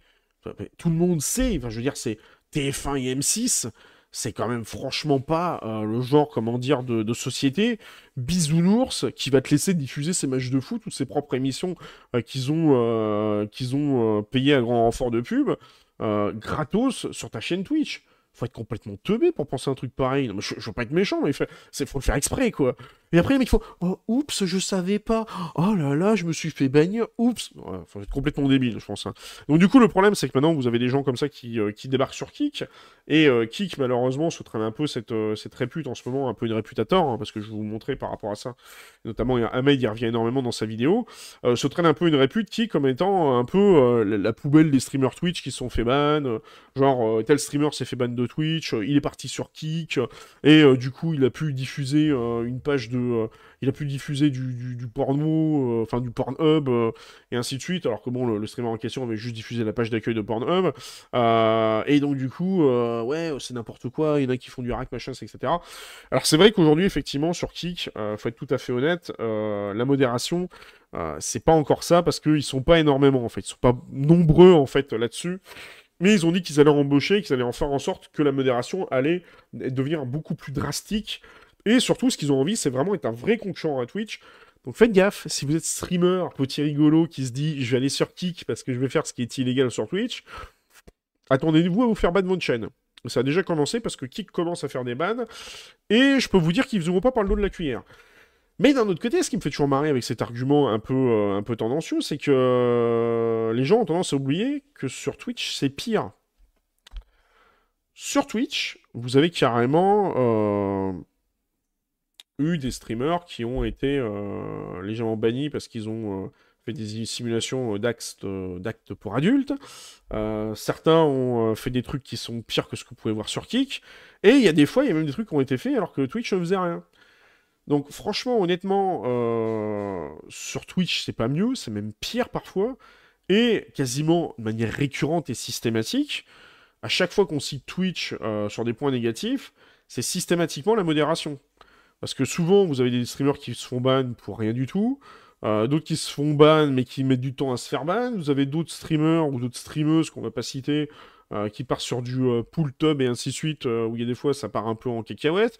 Vous avez certains qui streament des, des trucs un peu haineux, tout ça, etc., ou qui font du react alors qu'ils n'ont pas du tout le droit. Et des fois, les sanctions mettent un petit peu de temps à tourner. Donc n'oubliez pas quand même que sur Twitch, c'est pas rose. Et c'est loin d'être rose. Et il y a des fois, la modération est beaucoup plus obscure. Alors que justement, sur Kik, ils ont dit qu'ils allaient être un petit peu plus, euh, comment dire, euh, un peu plus, euh, avoir un peu plus de sanctions par rapport à ça. Et j'ai un moustique qui est rentré et que je viens de défoncer. C'est fou, à chaque fois que vous ouvrez les fenêtres, dans... en ce moment, vous arrivez à vous faire défoncer par les moustiques. Alors si on doit un peu revenir en fait par rapport notamment à notamment à Kik et notamment à tout ce qu'il y a euh, autour de ça, vous allez me dire ok bon ça ça paraît euh, ça paraît sympa, ça paraît bien joli et tout. Je, vous invite vraiment à aller voir hein, cette vidéo quand je vous mets à l'écran, je vous ai mis le lien directement sur le chat. Parce que franchement honnêtement allez voir cette enquête là, il a, il a vraiment bossé, euh, enfin Ahmed le gars qui est là, il a vraiment bossé comme un malade, il a fait des recherches et tout, il a été faire notamment des recherches sur qui était derrière l'entreprise au niveau de au niveau comment dire de euh, euh, au niveau de Kik. Enfin, il a franchement, son enquête est vraiment euh, presque dans l'enquête, euh, je pourrais presque dire journalistique, extrêmement poussée. Et il démontre notamment, vous voyez par exemple euh, cet extrait d'un YouTuber qui, qui raconte un petit peu n'importe quoi sans trop, sans trop citer. Et notamment, vous savez par exemple, l'interview de, de Eddie Craven qui, qui, présente bien effectivement et qui dit qu'en fait au niveau du business plan, euh, que les gens croient effectivement que la majorité du temps euh, les plateformes en fait euh, continuent de se faire de l'argent par rapport au par rapport au sub alors qu'en fait c'est pas du tout le, business model de base, c'est pas là-dessus qu'elles sont le plus de thunes. Et en plus de ce qu'il a l'air de dire, c'est que sur Kik il y aurait pas cette notion notamment de comment dire de comment dire de de publicité agressive qu'on aurait sur sur Twitch. Donc je pense qu'à mon avis, honnêtement, Kik peut vraiment avoir une grosse valeur ajoutée, et je pense que les mises à jour qui auront au fur et à mesure de l'année risquent de faire un appel d'air au fur et à mesure du temps sur Kik, beaucoup plus fort qu'on ne le croit, et je pense honnêtement que Kik pourrait vraiment avoir une méga valeur ajoutée par rapport à, Twitch. C'est là, mon comment vas-tu? Déjà que c'est compliqué de suivre les lives de Max Time, temps sur YouTube et Twitch, mais pas les deux en même temps, alors une troisième plateforme, pitié pas les deux en même temps. Bah, d'ailleurs, je... Alors, juste pour rappel, c'est ce que je disais tout à l'heure, euh, c'est que je ne stream pas en simultané sur Twitch et YouTube parce que je n'ai pas le droit, je suis affilié. Donc, je fais effectivement des streams sur Twitch. Euh, je fais à côté euh, des streams sur YouTube. le seul endroit où je fais du streaming en simultané sur Twitch et sur YouTube, c'est sur la chaîne notamment de la Razorback, donc la chaîne qui est dédiée notamment au niveau des events sur Star Citizen. Mais pourquoi je le fais? Parce que cette chaîne n'est pas affiliée Twitch. Elle est non affiliée. Donc quand vous êtes non affilié, vous avez la possibilité notamment de streamer en simultané sur Twitch euh, et notamment sur Kik ou sur YouTube, euh, ce que vous ne pouvez pas faire à partir du moment où vous êtes affilié en fait tout simplement euh, sur comment dire sur sur Twitch. C'est avant tout Twitch qui est casse-couille hein, parce que je, peux vous jurer que YouTube ils sont pas chiants, ils sont absolument pas chiants là-dessus. Il y a que y a que Twitch qui, qui est assez qui est assez relou. Mais du coup, pour revenir un petit peu pour, euh, pour revenir un petit peu sur, euh, sur Kik, alors on pourrait se poser la question, euh, notamment quel pourrait être l'avantage de streamer si vous êtes par exemple streamer, quel pourrait être l'avantage de streamer sur Kik? Alors moi, je pense qu'effectivement, si aujourd'hui vous avez une chaîne Twitch et que vous n'êtes ni affilié ni partenaire, je pense que ça vaut le coup de lancer du multistream entre Kik et Twitch. Pourquoi? Parce que je pense que Kik est vraiment en ce moment un peu une espèce de, plateforme et un peu une étoile montante. Je pense qu'il va y avoir un appel d'air de plus en plus euh, important sur la plateforme. Moi, j'étais quand même relativement assez surpris. J'ai fait mon premier live euh, cette semaine sur, euh, sur Kik d'avoir quasiment autant de monde, si c'est pas même un petit peu plus que sur Twitch. Euh, j'avais facilement, j'ai eu des pics à une dizaine de personnes, alors que parfois, il y a des fois sur, euh, euh, sur Twitch, c'est un peu compliqué, ça devient de plus en plus compliqué sur Star Citizen. Donc ça veut pas dire que si vous allez streamer sur Kik, que vous allez avoir 5000 personnes. Hein. Mais dans tous les cas, je pense que ça peut être intéressant si vous êtes non affilié et que vous n'êtes pas partenaire, et que vous avez le droit de faire du multi-streaming en simultané sur deux plateformes, de tester de tester les deux plateformes pour voir ce que ça donne et justement pour comment dire pour tâter le terrain et pour doser un peu ça et pour voir ce qui monte le mieux. C'est un peu souvent ce qui est conseillé. Honnêtement, je le déconseille à chaque fois euh, de streamer sur YouTube. Pour streamer sur YouTube, ça n'a pas d'intérêt. N'oubliez pas que streamer sur YouTube, ça doit être épisodique. C'est un peu comme ce que je le fais en ce moment. Euh, c'est vraiment de l'événementiel, c'est vraiment des moments particuliers dédiés. Quand vous êtes sur YouTube et que vous voulez euh, venir sur YouTube pour faire du contenu sur YouTube, n'oubliez pas que YouTube reste avant tout une plateforme dédiée à la vidéo. Il suffit tout simplement d'aller faire un tour. Vous voyez, là en plus je suis en, navigation privée. On va faire un petit tour sur la page d'accueil de YouTube. Si demain vous vous dites euh, j'ai envie de, streamer sur YouTube, ok. Ils sont où les lives? Ils sont absolument pas mis en avant. Ah si, c'est marqué en direct là en rouge en plein milieu. Ah si, il y a un petit truc en direct à côté. Et vous voyez que c'est le bordel quoi en direct, vous voyez, vous êtes noyé dans les trucs, c'est mal organisé, il n'y a pas de section, les sections de jeux c'est pas facile à trouver, faut aller dans la section jeux vidéo, et parfois dans la section jeux vidéo, il y a une section live, c'est un bordel. Donc honnêtement, ne vous lancez pas en fait tout simplement sur, euh, YouTube que pour faire du streaming. Il n'y a que les gros créateurs de contenu, euh, comme du Docteur Disrespect, hein, pour ceux qui connaissent, euh, voilà, si je vous mets sa tronche, vous allez le reconnaître tout de suite. Voilà, lui par exemple, là, Docteur Disrespect, euh, lui par exemple, il peut se permettre de faire des lives. Il en fait d'ailleurs un paquet, euh, notamment euh, sur, sur YouTube. pourquoi? Parce qu'il a déjà une grosse communauté. Vous voyez qu'il a déjà 4,34 millions d'abonnés. Donc le mec, il était beaucoup sur Twitch avant. Il avait déjà une chaîne YouTube qui était active. Et en fait, il s'est mis à refaire des chaînes, des, des, des lives sur YouTube. Pourquoi? Parce que justement, il avait déjà une communauté active. Mais vous, en tant que petit créateur, si vous débarquez sur YouTube juste pour faire des lives, ça va pas marcher, quoi. Si vous faites pas de vidéo à côté derrière, ça va être compliqué de vous faire découvrir. L'algorithme va pas nécessairement beaucoup vous mettre en avant, même s'il vous met en avant en termes de découverte au niveau de la page d'accueil et tout, c'est un vrai bordel parce que YouTube, ça reste de la vidéo. Donc honnêtement, pour moi, les trois plateformes de streaming qui sont intéressantes à étudier, c'est Twitch. avant tout évidemment, Kik, qui est un peu l'étoile montante, et on oublie souvent aussi également Facebook Gaming, euh, qui lui reste aussi une plateforme dédiée au live, 100% au live, euh, qui vous permet euh, notamment un petit peu de vous lancer. Donc à la rigueur, ça peut être intéressant éventuellement de faire un peu des lives sur Facebook Gaming. Alors souvent Facebook Gaming, pour pas vous cacher, euh, c'est beaucoup en fait des, des streams qui sont, comment dire, du côté, je crois, de l'Amérique latine ou certains pays d'Asie et tout, qui, qui ont ce genre de... comment dire, qui ont ce genre de... qui font ce genre de stream. Euh, donc c'est un petit peu compliqué de, percer en tant que francophone sur Facebook Gaming. Vous voyez par exemple sur Facebook Gaming, vous, arrivez, vous avez déjà des lives et tout, vous avez tout qui est indiqué. ça ressemble un petit peu de près ou loin à ce que vous pouvez avoir sur du, euh, sur du Twitch et tout. Donc là, la plateforme est vraiment très orientée live. pour moi, c'est vraiment les trois problèmes, les, trois plateformes si vous êtes euh, streamer, Twitch, Kik et Facebook Gaming. Oubliez YouTube, sauf si vous faites des vidéos sur YouTube à côté et vous faites des shorts. Prenez le plus éventuellement YouTube pour faire des shorts des petits shorts. Si par exemple vous avez des gens qui font des clips sur votre chaîne, euh, balancez ça sur une chaîne, YouTube de, clips. Alors, on va revenir un peu sur, euh, sur Kik, euh, notamment, donc je pense qu'effectivement, c'est une plateforme qui peut être intéressante. Moi, je, pense que je vais commencer à faire des lives un, peu plus régulièrement sur Kik, pour essayer un petit peu de tâter le terrain. évidemment, je ne les ferai pas en simultané sur de Twitch et Kik, parce que je n'ai pas le droit. Je pense que je vais un petit peu les intercaler avec les streams sur Twitch, peut-être de temps en temps, ça serait possible que je remplace un stream de Twitch par un stream de Kick. Je vais voir à ce moment-là comment je vais faire. Mais en tous les cas, je pense que je vais, je vais essayer de commencer un peu à terrain au niveau de Kick pour voir comment, euh, euh, comment ça fonctionne. Donc euh, après, pour l'instant, j'ai pas encore eu trop d'idées. Est-ce que je vais refaire le même contenu sur Kick ou est-ce que je vais faire un contenu dédié? Je ne sais pas. Mais en tous les cas, je pense que c'est une plateforme qui est vraiment intéressante à étudier sur le long terme et regarder comment elle va évoluer. Parce que je pense honnêtement, on verra d'ici les prochains mois si j'ai tort ou si j'ai raison d'ici la fin de l'année. On pourra faire un, un, point là-dessus. Mais je pense qu'honnêtement, ça peut être une plateforme qui peut, euh, à mon avis, euh, avoir plus sa place que, euh, Mixer. Et donc, c'est de diffuser en simultané ou de pas de diffuser sur Twitch en même temps qu'une autre chaîne qui n'est pas permis pour Twitch? Max ne nous fait pas, nous fait pas une, pas vu, Non, en fait, ce que tu n'as pas le droit de faire quand tu es affilié ou partenaire, c'est en simultané. Ce que tu as le droit de faire quand tu es affilié ou partenaire maintenant, c'est que tu as le droit, par exemple, de lancer un stream sur Twitch d'arrêter ton stream sur Twitch et ensuite de le lancer sur une autre plateforme. Ce que tu n'as pas le droit en tant qu'affilié ou partenaire, ce que font beaucoup de streamers sur Twitch, alors qu'ils n'ont pas le droit parce que c'est marqué dans les CGV, lisez vos putains de CGV quand même, c'est quand même pas compliqué, euh, c'est de diffuser en simultané une chaîne Twitch en même temps que sur YouTube. C'est-à-dire que je n'aurais pas le droit par exemple de diffuser cette émission sur YouTube en même temps que je le diffuse sur Twitch. D'ailleurs on peut le vérifier, hein, je peux vous le montrer euh, ici. Si par exemple là vous allez sur Twitch, que vous tapez euh, Gaming, eh ben, je suis, euh, je suis hors connexion sur, euh, sur Twitch.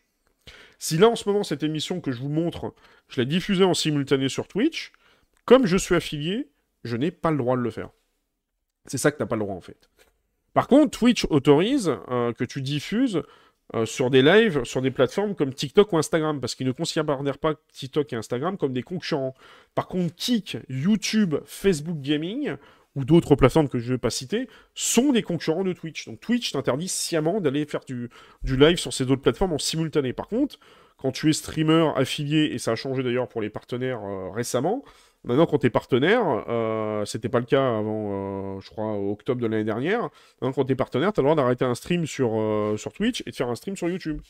Avant, tu ne pouvais pas le faire hein, quand on était partenaire. Il n'y avait que les affiliés qui avaient le droit de le faire. C'était un peu les, les différences. Maintenant, ils ont un peu lissé ce truc-là. Mais ça n'empêche pas que euh, tu as une exclusivité euh, d'un contenu sur Twitch, je crois c'est pendant 24 ou 48 heures, et donc tu ne peux pas diffuser ce même contenu en même temps sur une autre, euh, plateforme. Donc c'est pour ça que c'est interdit de se diffuser en simultané sur Kik. Donc si vous êtes affilié ou partenaire Twitch, bah, réfléchissez à deux fois avant de diffuser en simultané sur Kik. Alors qu'est-ce que vous risquez? Bah, En théorie, logiquement, le ban et la suppression de votre chaîne.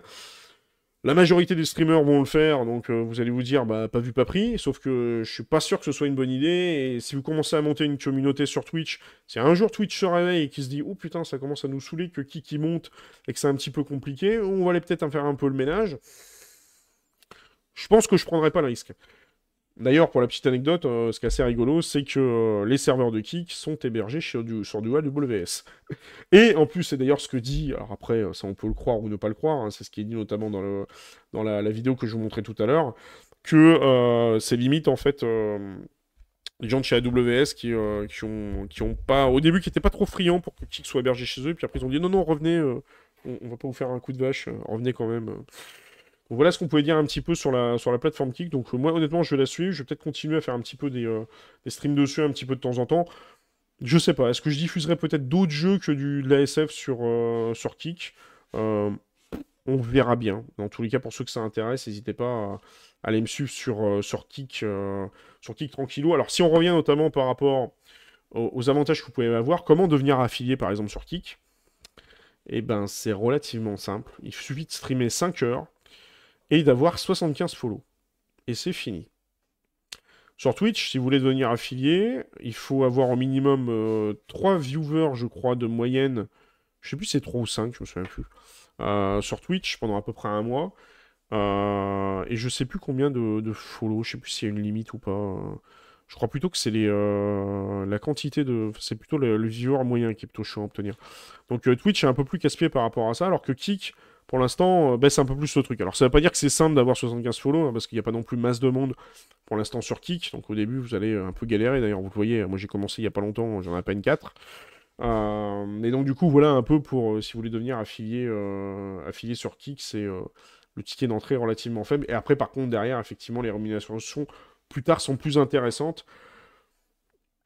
Parce que justement, Kik va vous prendre moins. Mais moi, je pense que c'est, il n'y a pas que la rémunération, qui va être intéressante aussi. C'est que si derrière Kik peut aller un peu plus loin au niveau de son, comment dire, au niveau de sa plateforme, d'être un peu plus innovant, faire des innovations que Twitch n'a pas fait, c'est plutôt là-dessus que je vais attendre Kik, moi, que plus de se dire ah ouais c'est mieux payé ou euh, ou euh, comme croiraient certains ouais euh, c'est un Eldorado parce qu'il peut y avoir du slot casino sur Kik alors que ça a été banni de Twitch qui est complètement faux puisqu'on le voit ici vous avez encore du slot casino sur Twitch. Donc voilà ce qu'on pouvait dire un petit peu pour l'actualité gaming de la semaine et notamment l'actualité côté côté geekery geekery Co. On va revenir un peu sur la partie, euh, sur la partie intermission. Et on va regarder d'ailleurs un petit peu, euh, juste avant ça, on va regarder un petit peu le sondage. Je n'ai pas regardé d'ailleurs le, sondage. Attendez, on va revenir sur le... Je, me mélange un peu les pinceaux ce soir. Hop. On va juste revenir rapidement sur... Euh, avant de couper, on va juste revenir rapidement sur le sondage. J'ai pas vu combien vous avez... Alors, utilisez-vous la plateforme de stream Kik Alors oui, à 12%, non à 50%, et à 38% ne connaît pas. Donc effectivement, j'ai pu constater que beaucoup de gens ne connaissaient pas la plateforme Kik. Euh, alors après, c'est vrai que j'avoue qu'en tant que viewer, parce que là j'ai vu, je vous ai donné un peu l'avis en tant que streamer, euh, notamment, alors c'est facile au niveau de la, euh, comment dire, pour devenir affilié. Il y a un petit défaut, je trouve, au niveau de la plateforme, parce que pour l'instant, on est un peu en, bêta, c'est que notamment, par exemple, sur, sur Twitch, quand vous êtes streamer, vous avez la possibilité de, modifier un peu les, pour, ceux qui ont l'habitude de streamer, euh, ils verront de quoi je parle. Vous avez la, possibilité de modifier un peu votre dashboard et de l'organiser un peu comme vous voulez sur Twitch. Sur Kik, c'est pas encore possible. Sur Twitch, il y a quand même pas mal de statistiques qui sont assez poussées. Euh, vous pouvez savoir exactement ce que regarde votre audience, euh, qu'est-ce qu'elle peut, enfin qu'est-ce qui l'intéresse, tout ça, etc. Malheureusement sur Kik, c'est pas encore le cas. Donc ça, c'est un peu chiant. Bon, faut pas oublier, n'empêche que la, plateforme, il y a un petit logo bêta qui est en haut à gauche et qu'elle est relativement récente. Euh, donc ils ont encore un peu de temps pour, pour s'améliorer par rapport à ça, mais je pense qu'ils ont encore énormément de, énormément de boulot. Donc ça c'est un peu pour le côté, euh, côté streamer, mais le côté euh, viewer, moi j'ai eu quelques petits bugs au niveau notamment des clips. J'ai pas réussi à faire des clips, j'ai demandé à un viewer d'en faire un à ma place. pour moi, ça marchait pas. les, les bots, pour l'instant, j'ai pas encore regardé, mais il semblerait qu'il y en a. Mais je pense qu'à mon avis, il y a un peu moins de bots ce que vous avez à disposition sur Twitch. Donc forcément, ça, ça peut jouer en tant que streamer. Ça peut jouer aussi au niveau de l'interaction. Donc ça reste encore une plateforme extrêmement jeune, donc il y a encore énormément de choses, je pense, à, revoir là-dessus, et je pense que ça pourra euh, s'améliorer. Mais effectivement, c'est vrai que le principal truc, c'est qu'il y a beaucoup de gens qui ne connaissent pas, notamment euh, Kik, qui n'ont jamais entendu parler, euh, sûrement parce que derrière, ils ne sont pas nécessairement euh, beaucoup adeptes du, streaming en général, et qu'ils n'ont peut-être pas l'habitude de regarder aussi des streams sur Twitch, n'hésitez pas à me le dire d'ailleurs en, commentaire ou sur le chat. Et il y a aussi le fait qu'effectivement, euh, il n'y a que les gens qui sont un petit peu adeptes de toutes les nouvelles technos, etc., qui vont regarder ça. Il y en a certains, ça leur a un peu passé au-dessus, surtout qu'effectivement, comme il y a eu Mixer qui a eu pas mal de déboires ces derniers temps. Donc il, y a eu, je crois d'ailleurs aussi beaucoup pendant un moment, euh, des, euh, des, rumeurs d'autres plateformes qui auraient été créées par euh, le fameux Docteur Disrespect que je vous ai montré présenté tout à l'heure et tout. Donc il y a beaucoup de joueurs aussi qui sont un peu lassés, qui se disent pas encore une énième plateforme, ça va pas marcher leur truc. Ils font un peu du buzz, machin, etc. Et ça va passer un peu outre et tout le monde aura oublié dans deux mois. Donc je pense qu'à mon avis, l'appel d'air va se faire au fur et à mesure et je pense qu'il y a beaucoup de gens qui vont en fait connaître au fur et à mesure la plateforme Kik et qui vont découvrir l'intérêt qu'il y a. Et s'il y a de, plus en plus de streamers qui passent aussi sur Kik, ça va notamment les intéresser. Et pour ceux que ça intéresserait aussi, sachez qu'il n'y a pas que la plateforme sur, sur PC, vous avez également une, une version, une version mobile de Kik qui existe. Donc si ça vous intéresse, vous pouvez aussi avoir euh, Kik sur, euh, sur mobile. Il est disponible notamment sur, euh, sur l'App Store et sur l'Android. donc là-dessus, vous allez retrouver notamment tous vos lives et tout. Donc je pense que ça se fera au fur et à mesure. Si par exemple, il y, a y de plus en plus de gros streamers qui commencent un peu à passer sur Kik, en plus du fait qu'il y en a qui font du multi-stream entre les deux. Mais bon, ça passons. Mais du coup, je pense que ça va, ça monter un peu au fur et à mesure. Et moi, j'étais un peu surpris d'avoir une... pas, mal de, pas francophones hein, qui étaient présents sur, la plateforme. Donc ça m'étonne pas trop au niveau du sondage qu'il y ait, 11% pour l'instant qui, euh, qui l'utilisent ou qui ne pas. Alors dans les noms, n'hésitez pas à me le dire, est-ce que dans les noms, il y en a qui ne l'ont pas utilisé? Parce que du coup, vous avez entendu toutes les euh, inepties euh, qu'il y a pu avoir sur la plateforme Kik et tout ce qui a été un peu, toute la fake news qui a été un peu balancée là-dessus. Est-ce que ça a pu éventuellement changer votre avis par rapport à ça ou pas? Dans tous les cas, c'est pour ça que je vous invite grandement à aller voir la, la vidéo que, je vous, que je vous citais tout à l'heure, celle-ci de comment dire, de Ahmed, je vous remets le, lien directement en description, qui à mon avis, je pense, va peut-être vous faire changer euh, d'avis sur euh, la plateforme Kik, et notamment sur son euh, utilisation. Donc du coup, on va être un petit peu fait en sondage. Bah, c'est tout ce qu'on pouvait dire en fait aujourd'hui pour l'actualité, l'actualité SF de la semaine et un peu l'actualité geek par rapport à ça. Donc euh, en tous les cas, bah, merci à tous d'avoir suivi euh, l'émission, merci d'être fidèle au poste dans tous les cas. Moi ce que je vais faire, c'est que euh, même si dans tous les cas, il y a les, chroniqueurs ne sont pas présents, je vais quand même essayer de maintenir l'émission même pendant l'été. sauf éventuellement au moment où je, partirai, je partirai en vacances. je pense que c'est un rendez-vous qui, vous plaît quand même assez bien et je trouve qu'il y a quand même pas mal de retours assez positifs par rapport, par rapport à soi. salut Didier c'est bientôt sur le stream. Non mais le temps, le temps tu le trouves où pour jouer les geeks? Moi, ma préoccupation, c'est de manger à ma faim. Ah bah oui, mais il y a ça aussi. Bah, en fait, le temps, c'est pas compliqué. C'est euh, toujours pareil. C'est euh, le temps euh, pour... Tu, dis le temps pour geeker et trouver une nouvelle plateforme ou le temps pour regarder des streamers? Parce qu'en fait, le, en général, quand les gens regardent du streaming, c'est parce qu'ils vont pas regarder leur émission de télé préférée ou ils vont zapper le dernier, la dernière... la dernière la dernière série de leur épisode de, enfin, dernier épisode de leur série préférée. Donc c'est le temps, en fait, on peut toujours le trouver à un moment ou à un autre. Après, je suis d'accord avec toi, effectivement, c'est vrai qu'aujourd'hui, en termes de divertissement, le temps, il nous, euh, est compté, c'est assez compliqué. Et c'est vrai qu'effectivement, entre euh, tout ce qui nous est proposé à la télévision, tout ce qui nous est proposé en série, en jeu, etc., je parle même pas de Diablo 4 qui vient juste de sortir, qui bouffe. Salut, euh, Boudou, bienvenue à toi sur le, stream. Euh, tout le temps qui est bouffé par rapport à ça, c'est sûr que c'est très compliqué. Mais là, forcément, du coup, euh, bah, en fait, oui, j'ai passé, j'ai fini en fait pour l'émission. j'ai fini. On était en train de parler de la, plateforme Kik. Je sais pas si euh, j'ai arrêté le sondage d'ailleurs. La, la fameuse plateforme euh, concurrente de, Twitch. Je faisais un petit débrief un petit peu de, dessus. dessus. C'est vrai qu'effectivement, le temps, c'est compliqué d'en trouver. Je suis tout à fait d'accord avec toi. Mais dans tous les cas, je pense que les gens qui, qui vont regarder des streamers sur Kik euh, ils vont aller les regarder parce que justement le streamer euh, va migrer sur Kik et va proposer du contenu sur Kik. C'est pour ça que je pense qu'à mon sens, si je stream sur Kik, je streamerai peut-être pour l'instant encore de manière un peu aléatoire. Je le ferai peut-être un petit peu comme ça de temps en temps, et qu'au fur et à mesure du temps, je verrai comment ça se développe, je verrai comment ça se construit, et peut-être que je ferai un contenu spécifique sur Kik que je ne fais pas ailleurs. J'aurais bien arrivé à faire ça, je n'aurais pas faire une duplication de contenu euh, de Twitch et de Kik, quoi. Car, par exemple, vous voyez sur YouTube, Souvent, je vous propose des émissions, euh, l'actualité SF.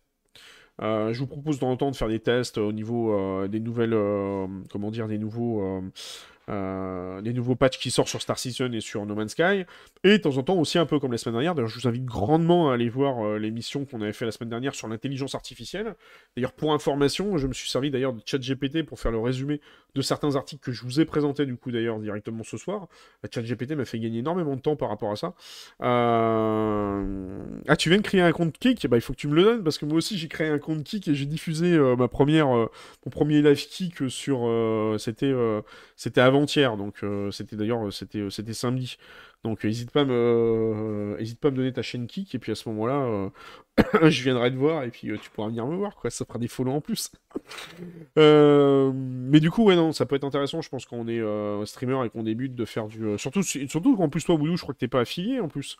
Si t'es pas affilié, je pense qu'à mon avis, faire du multistream entre Kik et, et YouTube, enfin Kik et Twitch, n'hésite pas. Hein. Ça, ça, peut être, ça peut être un vrai bon plan, quoi. Euh, donc du coup, euh, du coup, je pense qu'à mon avis, j'essaierai de voir si je peux pas vous faire un petit peu un, contenu peut-être dédié en fait sur Kik, un peu à l'image de ce que je fais sur YouTube. Je vous fais également un contenu dédié en fait sur euh, sur, sur YouTube et un contenu un petit peu dédié sur sur Twitch. bah du coup, en tous les cas, merci à tous d'avoir suivi l'émission. Je vois qu'évidemment, au moment où j'arrête, il y a tout le monde qui arrive. C'est toujours rigolo. N'oubliez pas de toute façon, dans tous les cas, que cette émission, évidemment, est visible à la fois en replay manière instantanée une fois que le stream est fini. Euh, par contre, la rediffusion du chat, ça met toujours un petit peu de temps parce que le temps que YouTube fasse son boulot, tout ça, etc. Euh, euh, au niveau de. Non, t'es pas affilié? Bah, si t'es pas affilié, fonce. Hein. T'as tout à fait le droit, si tu n'es pas affilié, de faire du multistream entre Kik et Twitch. Et honnêtement, je pense que franchement, ça peut être un super bon plan. Parce que comme ça, au moins, tu tâtes le terrain et tu vois ce que ça donne. Avec Restream, ça prend genre 30 secondes. Je sais pas si tu connais la plateforme la plateforme Restream. Attends, si je te montre un peu euh, vite fait euh, là-dessus, vous avez une plateforme, si par exemple, d'ailleurs ils le disent hein, sur euh, quand vous créez un compte qui, vous mettent d'ailleurs ils vous mettent d'ailleurs un lien vers Restream. En fait, Restream, si vous créez un compte directement sur Restream, vous balancez votre flux sur Restream et Restream va le balancer sur différentes plateformes. Vous voyez, Twitch, machin, etc. Donc, quand vous n'êtes pas affilié, vous pouvez balancer votre stream sur Twitch en simultané en même temps sur Kik. Ça, c'est ça, c'est un bon plan à essayer. Comme ça, ça vous permet de tâter un peu le terrain. par rapport à ça, je vous mets le, lien directement pour ceux que ça intéresse. Si vous créez un compte Kik, euh, le lien sera, euh, sera visible de toute façon, parce qu'il y a un lien carrément restream euh, depuis la plateforme Kik pour ceux que ça, pour ceux que ça, ça intéresse. Il faudra trouver un pull rayé rouge et blanc à MaxFly. Il faut trouver MaxFly. Quoi? Ah bah, Déjà la semaine dernière, ou la semaine d'avant, je sais plus, j'avais un pull, un t-shirt qui était rouge et noir et ça faisait très Star Trek. Il faut que je trouve un petit truc de l'Enterprise, enfin vous savez le, le badge Star Trek là. Je suis venu te voir la dernière fois sur Kik, mais comme j'ai pas de compte, j'ai invité. Ah, d'accord, ok. Bah alors maintenant, du coup, tu pourras, tu pourras me voir et euh, me follow, tout ça. Non, oui, ça peut être marrant, je trouve, de. Moi, je pense que ça peut être sympa d'avoir une. J'ai rien d'avoir une plateforme un peu différente, tout ça, etc. Mais au moins, bah, moi, c'est par rapport à ce que j'ai dit tout à l'heure. Je pense que toutes les. Euh, toutes les euh, absurdités, les fake news qu'on entend sur Kik, notamment, sont quand même beaucoup à modérer par rapport à, au mastodonte qui est Amazon et euh, Amazon est loin d'être blanc comme neige. C'est pour ça que quand je vois des mecs qui sont sur Twitter à te dire ouais mais moi je vais pas streamer sur Kik parce que vous rendiez pas compte, on va donner de l'argent au casino, euh, c'est inadmissible. Euh, qui qui donne de l'argent au casino, c'est des méchants pas beaux, ils, sont pas gentils. Mais c'est vrai qu'effectivement Amazon ne donne pas d'argent au casino. Et effectivement, c'est vrai que le, le casino est interdit sur Amazon. C'est ça, et mon cul sur la commode aussi. Ça, c'est la section casino de chez Amazon. Hein. Je vous laisserai voir le. Je vous laisserai remontrer pour ceux que ça intéresse. Hein. J'ai même cité d'ailleurs en, commentaire, vous l'avez en lien. Euh, euh, tout l'article en fait, hein, toute la vidéo qui a été faite par Ahmed, euh, qui démonte un peu ces, fake news par rapport à ça, comme quoi Amazon est loin d'être blanc comme neige, parce que Amazon finance aussi également le casino, parce qu'ils ont passé des contrats avec des, boîtes de casino. c'est mieux de donner de l'argent à Amazon? Oui, c'est sûr qu'effectivement, Amazon traite super bien ses employés. Je connais un collègue qui a bossé chez eux, dans les locaux d'Amazon. Vous savez, là où ils font les empaquetages des colis, tout ça, etc. Il a pété un plomb au bout de six mois. ouais, non, je me dis bien que c'était du troll, mais effectivement. Non, c'est sûr que euh, Amazon, euh, voilà quoi. Je dis ça, je dis rien quoi. Mais moi, là où j'attends vraiment, au-delà de, toutes ces, euh, de tout, ce, de tout ce, flanc autour de ces genres de fake news, ce que j'attends vraiment, c'est qui c'est vraiment au tournant au niveau de la technique, quoi, qui... Euh, oui, c'est un peu ça, aux de leur, de leur connerie, tout à fait. C'est...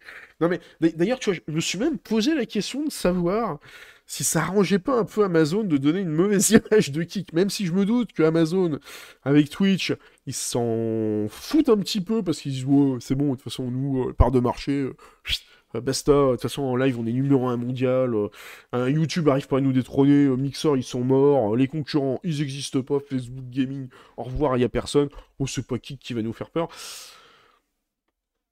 je pense que dans, le capitalisme en général, c'est toujours un peu, euh, un peu arrangeant en fait d'aller euh, dénigrer un concurrent. Euh, d'ailleurs, c'est interdit en plus, notamment sur, en France. En fait, de la publicité, vous n'avez pas le droit de dénigrer vos concurrents.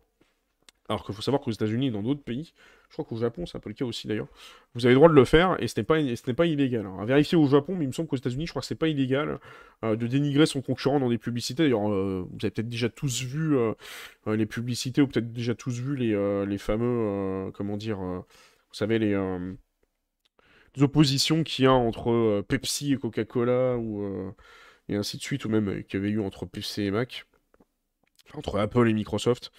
Euh, où ils arrêtaient pas de se taper dessus les uns sur les autres. Et euh, en France, euh, je, crois que je me demande d'ailleurs en France si la législation s'est pas un peu adoucie par rapport à ça. Parce que j'ai pas regardé récemment les publicités et tout, mais il me semble une fois avoir vu une publicité où ils taclaient un petit peu un, concurrent et je m'étais dit tiens c'est bizarre que ça passe ce genre de truc parce que d'habitude c'était un peu interdit ce machin-là. Mais je sais qu'il y a un moment déjà c'était interdit ce genre de ce genre de choses quoi. Donc ce serait pas déconnant en fait que Amazon ait... peut pousser le truc en disant les gars, ouais, oui, effectivement, vous avez raison. Vous me tuer un concurrent dans l'œuf plutôt que de le battre quand il... Mais exactement, c'est tout à fait ça. Mais de toute façon, c'est euh, c'est clairement euh, dans, le capitalisme, hein, c'est sans foi ni loin. Hein. Faut, faut pas oublier. Quoi. Parce qu'au Canada, tu n'as même pas le droit de parler de tes concurrents. D'accord, ok, bah tu vois. Euh, bah, d'un autre côté, je trouve que c'est pas plus mal parce que c'est vrai que t'es censé logiquement dans une publicité montrer ta valeur ajoutée. Si ta valeur ajoutée c'est de taper sur ton concurrent, j'ai envie de dire mais c'est que t'as aucune valeur ajoutée quoi. Si ta valeur ajoutée, c'est de dire, ouais, mais regardez, euh, euh, le concurrent, c'est de la merde. Après, tu peux le faire de manière subtile. Comme Total, pendant un moment, leur, slogan, c'était euh, Vous ne viendrez plus chez nous par hasard. C'est en gros, c'est en gros, vous viendrez chez nous, vous n'irez pas chez les autres. mais ça, c'est subtil. mais de dire allez pas chez les autres, chez, chez, chez Elf et chez Shell, c'est de la merde, ils font de l'essence ils font de l'essence de merde. Nous, chez Total, on fait de la bonne essence. ça, ça passe pas, ça. Euh, donc ouais, non, ce serait, ce serait pas étonnant. Euh, évidemment, on n'a aucune preuve là-dessus, hein, c'est que de la pure spéculation. Mais euh, à mon avis, je pense qu'ils ont bien dû aussi se dire oui, on va pas démentir, on va rien dire. Et surtout, surtout, on va pas dire qu'on fait du casino. Hein. On va pas dire que dans les CGV, on a bien interdit que c'était du casino parce que les sites. Parce qu'en fait, ce qui est interdit sur Amazon, sur Twitch, c'est de faire du. de streamer du casino sur des plateformes qui ne sont pas autorisées légalement aux États-Unis. Point barre. Si tu streams des plateformes qui sont autorisées légalement aux États-Unis, t'as le droit de faire du casino sur Twitch. Sauf que Slate, évidemment, n'est pas autorisé aux États-Unis. Donc voilà, pouf, ils les ont virés. Après, le concurrent, c'est aussi une bonne chose pour eux, ça évite de tomber dans le monopole législation comme ça contre ça aux États-Unis. Tout à fait, ouais. On parlera de, Google notamment et de Microsoft qui sont balancés des, euh, des lois antitrust là-dessus. Euh, en Europe aussi, il y a eu ce problème-là. C'est pour ça d'ailleurs, une des raisons pour lesquelles, euh, si on doit revenir un peu sur le, sur le grand, la grande problématique qu'il y a eu, vous savez, pour la fusion de Microsoft et d'Activision Blizzard King, qui a fait un débat pas possible dans le monde entier pourquoi il y a eu euh, notamment euh, toutes les commissions qui se sont levées dans chaque pays les uns après les autres, c'est pour une chose de manière relativement simple, c'est qu'en fait, euh, Activision, Blizzard King, Microsoft, s'ils fusionnent, c'est la plus grosse entité de jeux vidéo au monde. Plus grosse que Tencent, plus grosse que tous les autres. Donc du coup, forcément, ben, chaque pays s'est dit, mais attendez, s'il y a un gros concurrent qui arrive comme ça, ça tue la concurrence. On va peut-être les passer en commission pour qu'ils justifient leur achat. C'est pour que c'est un véritable bordel. Donc ouais, non, c'est pas plus mal ce genre de truc, effectivement, quoi. Oui, après, les lois anti-monopole, c'est vrai qu'il y a toujours des. Enfin, de toute façon, c'est bien connu, hein, dans le capitalisme, euh, c'est un peu comme dans les oligarchies. Hein. c'est des oligarchies cachées, vous avez des gars derrière qui font du lobbying à mort. Hein. En France, c'est pareil aussi, lobbying de l'agroalimentaire et ainsi de suite, ou le médicaments. Euh, les mecs, vous inquiétez pas que quand ils passent au niveau du gouvernement, enfin, pas switcher sur la politique, parce que ça pourrait aller loin, vous inquiétez pas que les mecs, ils défendent leur intérêt. Quand vous avez des sociétés qui, touchent des milliards et tout, et qui commencent à voir euh, les, les politiques qui mettent un peu leur nez dedans, il faut mais par contre, il y a des fois quand même, euh, il y a des lobbying qui arrivent à, qui arrivent à sauter, et parfois il y a des les gouvernements font des choses qui sont quand même plutôt pas mal, notamment par exemple, même si parfois c'est un peu en retard, euh, toute la loi qui a été passée contre les, euh, notamment la multiplication des, vous savez, des toutes ces conneries là. Et un coup je te fais de l'USB-C, un coup je te fais du Lightning, un coup je te fais du micro USB-C, du machin. Maintenant, dans vos téléphones, pour remercier l'Europe, N'aurez plus qu'un seul connecteur USB-C. N'aurez plus les connecteurs de merde. Ils ont quand même réussi à faire tomber Apple là-dessus. Alors qu'Apple, à mon avis, ils ont dû faire sacrément du lobbying au niveau du Parlement européen. Ils n'ont pas réussi. Donc, euh, il y a des fois quand même, euh, c'est pas plus mal. Euh. C'est un peu ça là-dessus que joue aussi le capitalisme de d'avoir des, concurrents dans tous les sens. Et après, derrière, le truc est un peu tempéré, modéré quant à euh, les gouvernements qui s'y mettent et qui mettent un peu le haut là dès que ça commence à devenir un peu trop le bordel. Mais bon, je pense que Twitch, à mon avis, ils sont à l'abri là-dessus. C'est qu'une des divisions d'Amazon. Il faut pas l'oublier. Et je pense en fait que le rôle notamment d'Amazon par rapport à Twitch, c'est qu'ils veulent réellement, parce qu'il faut quand même pas oublier ça, on n'en parle pas trop souvent, mais euh, même si aujourd'hui Amazon perd beaucoup d'argent avec Twitch, faut pas oublier en fait que l'objectif d'Amazon, c'est d'être présent en fait sur quasiment plein de plateformes de divertissement. Vous prenez Amazon par exemple, ils sont, disponibles notamment euh, sur l'achat et la vente de vidéos, de vidéos en ligne avec Amazon, euh, avec toute la plateforme Amazon Prime. Vous avez Prime Vidéo au niveau de la VOD. Vous avez Twitch au niveau du gaming, ils ont lancé Luna au niveau du cloud gaming, donc ils essayent en fait, si vous voulez, d'être présents partout au niveau du divertissement. Et c'est un peu ça leur objectif. Donc en fait, leur objectif, en fait, si vous voulez, avec Amazon, avec Twitch, c'est aujourd'hui, on est aujourd'hui, les streamers ne sont qu'à faire valoir. Hein. C'est juste, euh, limite, euh, ils se servent des streamers pour foutre un peu d'audience sur leur plateforme. Mais derrière, si vous regardez sur Twitch, euh, la majorité du temps, ce qui les intéresse, ça va être de diffuser du e-sport, ça va être de diffuser peut-être des trucs, pourquoi pas le Super Bowl ou des conneries comme ça. C'est ça qui va les intéresser parce qu'ils savent que euh, l'innovation de demain au niveau euh, du live et du direct, c'est l'interaction avec le direct. Parce que si vous foutez une interaction avec le direct, les gens reviennent, les gens interagissent. S'ils interagissent, vous pouvez les faire réagir. Et si vous pouvez les faire réagir, vous pouvez les faire raquer. Vous savez, comme les trucs à la con, la télévision. Appuyez sur un ou deux et envoyez par SMS pour euh, savoir qui vous allez voter. Ça marche bien quand c'est du direct à la télé. Pourquoi ça marcherait pas sur Twitch? C'est ça l'objectif d'Amazon derrière. C'est ça qu'on a tendance à oublier. L'objectif d'Amazon avec Twitch, c'est ça. Donc les, streamers ne sont qu'à faire valoir derrière. Ce JDG, tout ça, etc. Pour eux, c'est juste pour euh, qu'apparaît de l'audience, c'est pour dire après aux actionnaires Regardez, sur Twitch, vous avez plein de clients potentiels qui pourraient être intéressés par vos produits. Venez faire du stream de vos euh, trucs de compétition préférés dessus. Ça peut être super intéressant. Twitter avait essayé de le faire il y a très longtemps avec ça. Ils avaient un peu foiré, notamment ils avaient fait essayer de faire une section. Alors pas euh, Periscope. Hein. parle pas de l'expertise Periscope qui était complètement pourrie. Euh, c'était la, section live de, chez Twitter qui avait été rachetée, qui a, fermé d'ailleurs. Mais ils avaient essayé notamment de faire ça avec. il y avait une, une application Twitter qui était sur l'Apple TV. Vous pouviez regarder des matchs de la NHL vous pouviez interagir et tout en direct. Ils avaient essayé de faire ça, ils n'avaient pas réussi. Mais Twitch, ça serait un peu leur rêve, quoi. Euh, après, les échecs chez le gros, c'est possible, Stadia. oui, aussi, bah, de toute façon, c'est ça, hein, au niveau des. Euh, bah, de toute façon, euh, pour Stadia, enfin, c'est. Là, on, s'étale un peu sur les différents trucs, mais pour Stadia, c'est simple. C'est Google, on les connaît, on sait comment ils fonctionnent. Google, en fait, c'est une c'est une grosse société avec des micro-startups dans tous les sens. En fait, la méthodologie de travail chez Google, c'est euh, sur ton temps libre, tu as le droit de développer des trucs. C'est pour ça d'ailleurs qu'il y a un mec qui a développé tout seul le Google Earth et après ça a marché. Pareil pour Google Maps et ainsi de suite. Donc en fait, c'est euh, de l'incubateur de talent et de l'incubateur d'idées en fait chez Google. Et donc du coup, en fait, c'est un peu de ça qu'est née un peu cette idée au niveau de Stadia. Ils ont fait un incubateur d'idées là-dessus, ils ont testé. Et ils ont vu que ça marchait pas, que ça prenait pas parce que bah, ils ont pas réussi à s'y prendre, ils ont laissé tomber et puis ils ont tué le truc dans l'œuf.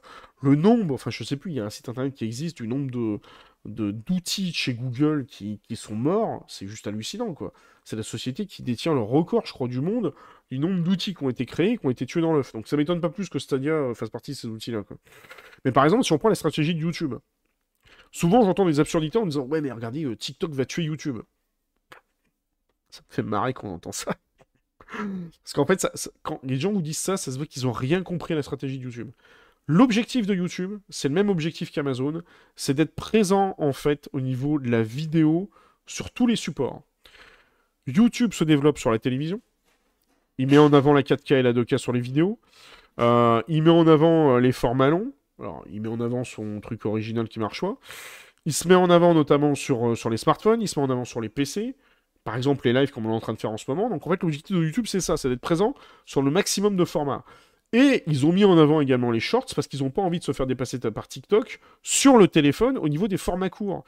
Mais de dire que YouTube va, être détruit par TikTok, sauf si TikTok demain nous sort un truc de ouf, vous avez vu la gueule de l'IHM de TikTok? C'est de la merde je, je suis désolé, mais l'IHM, c'est de la merde tu n'aimes pas JDG ou, ou Alpha? C'est-à-dire, moi, le JDG, je le regarde, j'adore le JDG. Alpha, tu parles d'AlphaCast Oui, j'ai déjà vu ce stream, ils sont sympas, Alpha. Je l'avais vu quand ils jouaient Elden Ring. Euh, et comment dire, euh, mais je veux dire, c'est de la merde. Enfin, je parle pas du contenu, je parle de l'IHM, de l'interface, tout ça, etc. C'est dégueulasse. C'est pourri, mais moi, quand je publie des trucs sur TikTok, leur gestion de vidéo, même côté en background, c'est dégueulasse, quoi. C'est mal foutu, c'est une grosse bouse. Donc, euh, honnêtement, franchement, pour moi, TikTok répond juste à un usage de consommation de la vidéo courte. Certes, effectivement, il y a une baisse de la consommation de la vidéo sur YouTube, parce que peut-être aussi qu'on a, tendance à l'oublier de le dire, que la vidéo a énormément explosé pendant le Covid et que maintenant c'est un peu euh, une phase descendante. C'est d'ailleurs pour ça qu'il y a beaucoup de streamers qui se sont euh, qui sont arrivés pendant le Covid, qui commencent à se casser la gueule aujourd'hui parce qu'ils ont euh, ils ont mal géré leur business model, ils sont mis en full YouTube, enfin en full streaming, et que derrière en full streaming, foutre tous ses œufs dans le même panier, ben c'est pas super rentable et c'est un peu risqué. C'est un peu comme si demain vous ouvriez une boulangerie et vous disiez je vais vendre qu'à la mairie du coin et je fais que du pain. Bah, quand vous faites des streamers sur Twitch, c'est ça. Hein. Vous avez qu'un client et vous faites qu'un genre de contenu. Du live. Comment dire qu'en termes de business model, hmm, c'est pas ouf. C'est même plutôt casse-gueule. Rien qui y arrive. Mais le problème, c'est que le jour où ça marche plus, eh ben, t'as plus rien. D'ailleurs que vous avez beaucoup de, streamers qui derrière euh, commencent à faire un peu des vidéos, des replays, machin, etc. certains font du TikTok, tout ça, etc. Parce qu'ils ont compris justement qu'il fallait diversifier. Mais euh, pour revenir sur l'idée de TikTok, pour moi, TikTok ne va pas tuer YouTube. Le, potentiellement, le, tueur de YouTube, pour l'instant, aujourd'hui, il n'existe pas. Si, il y en aura peut-être un, mais il a raté le coche, c'est Facebook. Alors vous allez dire, oh, mais Facebook, c'est un truc pour les vieux. Il faut savoir que Facebook est le principal concurrent de YouTube. Parce que quand vous regardez Facebook, vous pouvez diffuser de la vidéo, à la fois de la vidéo courte, la vidéo longue. Vous pouvez diffuser euh, euh, des, messages, en plus que ne sait pas faire YouTube. Euh, ça touche une communauté qui est quand même assez énorme, parce qu'il faut savoir que YouTube, même si on dit mais YouTube c'est mort, c'est quand même un foutu milliard d'utilisateurs. Donc il y a quand même beaucoup de gens qui utilisent encore YouTube, alors peut-être pas la nouvelle génération. Il y a aussi cette question générationnelle aussi, sur le fait en fait que faut, savoir aussi que quand vous allez sur une plateforme, faut connaître aussi les utilisateurs de la plateforme. On va reprendre le défunt Snapchat. Hein. Snapchat pendant un moment ça a marché, ça a marché beaucoup chez les jeunes. Les jeunes, malheureusement, on l'a tous fait, hein, moi le premier, euh, on a tendance à changer un peu d'avis. Vous savez, un jour on aime un truc, et puis le lendemain on aime autre chose. Hey, Snapchat, c'est génial et tout Tu reviens 5 ans après, non, Snapchat, l'avenir, c'est mieux TikTok. Alors, en 3-4 ans, ça va pas être TikTok, ça va être, euh, je sais pas moi, euh, bon, je suis sur la commode ou je ne sais quoi, une nouvelle plateforme à la con qui va sortir. Et tout le monde aura oublié TikTok. Ils ah non, c'est un truc de loser. TikTok, c'est plus à la mode. Maintenant, c'est trucmachin.com voilà, enfin bref. Euh, donc du coup, ça m'étonne pas plus, quoi. C'est euh, et donc du coup, c'est pour ça que c'est important en fait quand vous diffusez du contenu de connaître exactement la plateforme qui est derrière et euh, quelle est la, comment dire l'audience qui est derrière aussi. Je pense qu'aussi l'audience de YouTube a vieilli. Ça, le JDG le dit très bien sur ses vidéos. il est un peu pour moi le reflet de ce qu'est YouTube aujourd'hui. L'audience a vieilli. Il faut savoir en fait que les jeunes qui regardaient YouTube avant ont vieilli aussi, ont pas les mêmes besoins, et c'est normal en fait que des... Euh, je, me moque un peu de manière trolleux envers les jeunes, moi aussi j'étais jeune, hein. j'étais jeune et con hein, comme vous, hein, comme tout le monde. Il y a aussi des vieux et cons, je vous rassure, il, y en a dans, à tous les âges, mais je veux dire c'est que euh, en, fait euh, les, besoins sont pas les mêmes. Donc TikTok en fait ne fait que, ne fait que répondre à un besoin aujourd'hui d'une certaine catégorie de tranche de population. Qui aime le truc direct, tout ça, etc. Moi, TikTok, en général, je publie des clips. Moi, je vous dis clairement, TikTok, ça me fait chier parce que. C'est. Ben, voilà, quoi. Euh, enfin, ce que vous avez sur TikTok, ils ont rien inventé. Hein. C'est ce qu'il y avait sur, c'est ce qu'il y a sur Facebook depuis une éternité ou, sur Instagram ou vous scrollez sur des vidéos, même sur Twitter. Hein. Moi, sur Twitter, en ce moment, j'ai le malheur de regarder des vidéos. Euh, je peux vous voir mon Twitter. J'ai le malheur de regarder des vidéos euh, où il y avait deux trois chats à droite à gauche. Et maintenant, je me tape des vidéos avec des chats, vous voyez, ou des photos avec des chats. Par exemple, ce genre de photo-là, quoi, vous voyez Je me tape ça sur... Euh, Et j'ai l'équivalent aussi, vous avez parfois des trucs rigolos, j'en ai posté une d'ailleurs euh, récemment euh, sur... sur, comment dire, sur... Attends, je vais en une. Je des, des, trucs comme ça, quoi, vous voyez, par exemple, hein, ça. Ça, c'est Twitter, hein, c'est pas TikTok. Donc TikTok, t'as rien inventé, quoi. Je veux dire, c'est... C'est donc du coup plus je regarde des trucs de chatons, plus on me propose des trucs de chats et d'animaux. C'est marrant, c'est mignon, c'est rigolo, c'est des trucs. Mais en fait, moi, le, problème que j'ai, c'est un peu avec comme Twitter en fait et TikTok. Euh, puis un jour ou l'autre, une t'es plus si jeune que ça. C'est un peu ça aussi. bah, de toute façon, on vieillit tous, hein, c'est con, c'est con à dire. Et puis nos besoins, ils, vieillissent et évoluent. Donc c'est normal en fait que tu aies des plateformes qui proposent du contenu pour certaines catégories de population et pas pour d'autres et ainsi de suite. Tu peux pas en fait avoir euh, une plateforme qui se veut proposer pour tous. C'est pour ça que je pense que YouTube a un peu de mal aussi avec ça. Ils essayent de vouloir toucher en fait trop de catégories de population diverses et bien leur intermédiaire, leur algorithme, ils disent ah bah tiens on va toucher à la fois les jeunes et euh, vous allez trouver des trucs à la con genre kebab 5 euros versus 5000 euros, et à côté, vous allez avoir du nota bene, quoi. Alors, c'est ça aussi qui fait la force de YouTube, c'est qu'avec l'algorithme, vous avez tout, mais le problème, c'est qu'à force, euh, se retrouvent un peu le cul entre 42 chaises, pour parler franchement, et ils ont un peu de mal, en fait, si vous voulez, à se positionner. Ils disent, ah putain, euh, TikTok arrive, on va foutre des shorts aussi, etc., un peu comme ce qu'a fait Instagram et tout, et sans se soucier, sans se dire, est-ce que une bonne grosse partie de mon audience a besoin de ça? Alors après, on va pas se le cacher hein, sur YouTube. Hein ce qui fait le plus de vues, c'est euh, les clips, les clips de musique. Hein. c'est pas ce qu'on est en train de faire là, quoi. Et Google, ils vont se lancer ou pas dans le stream? Bah, en fait, ils le lancent déjà, le stream. On est dessus, là. On est en live sur YouTube, ça appartient à Google. en, fait, en fait, le truc, c'est ça, c'est que... C'est que, en fait, si tu veux, euh, les usages sont pas les mêmes. Moi, je prends un exemple concret, en fait, quand vous regardez euh, YouTube si demain vous voulez lancer sur des lives sur YouTube, on va prendre un exemple. Alors, il y en a qui vont me dire, euh, ouais, mais c'est peut-être pas un bon exemple. Et moi, moi, si, c'est un très bon exemple. Je, vais vous le montrer rapidos. Si on va sur YouTube. Tac. Pour moi, l'exemple parfait euh, de ce qu'il faut faire en termes de, de live sur, sur YouTube, c'est la chaîne de Julien Chase. Clairement. Sur la chaîne de Julien Chess, si vous regardez, vous avez en fait euh, de l'actualité. Je parle pas, on aime ou pas le personnage, je rien contre lui. Euh, il fait de l'actualité, euh, il fait de l'actualité, comment dire, généraliste et tout sur le gaming. Des fois, ces actualités sont super intéressantes, il y a des fois, il y a des sujets que j'aime moins. Bon, Personnellement, j'ai rien contre, contre Julien Chiez. Ça m'arrive même parfois de regarder ses vidéos, il y a des vidéos qui sont quand même plutôt pas mal. Mais par contre, si on regarde par exemple la, chaîne de Julien Chiez, euh, vous avez une chaîne qui diffuse des vidéos et vous avez euh, également pas mal de lives en fait qui sont, euh, qui sont diffusés de manière un petit peu, un petit peu récurrente et tout sur sa chaîne avec. alors là, c'est peut-être pas un live, c'était peut-être une, c'était peut-être une première. Je sais pas s'il a fait des, lives, logiquement, il est censé y avoir des lives avec la le, chat qui s'affiche sur le côté, il a peut-être pas mis. Mais il fait un petit peu des lives et tout, et, c'est ça un petit peu l'interaction qu'il faut avoir sur YouTube. C'est faut faire du contenu en fait vidéo, et à côté, il faut faire des lives un peu de manière épisodique et tout. Et c'est un petit peu l'objectif de YouTube. C'est euh, justement de présenter du live thématique, un peu épisodique, un peu comme ce qu'on est en train de faire. Donc oui, Google se lance déjà dans le streaming depuis longtemps. Ils ont fait, notamment euh, pour ceux qui s'en souviennent un petit peu, il y a très longtemps, il y avait euh, la fameuse la fameuse interface YouTube Gaming, moi, que je m'étais lancé au tout début, qui marchait plus, ou moins, plus ou moins bien. D'ailleurs, c'était un peu ça qui m'avait lancé. Mais l'interface de YouTube Gaming, ça copiait un peu ce que vous aviez sur, bah, tout simplement sur, euh, sur Twitch, quoi. Ça avait repris un peu copié ce que vous avez sur Twitch ou ce que je vous montrais tout à l'heure sur, euh, sur Facebook Gaming, mais ça n'a pas marché, ça n'a pas pris parce que l'audience ne venait pas, quoi.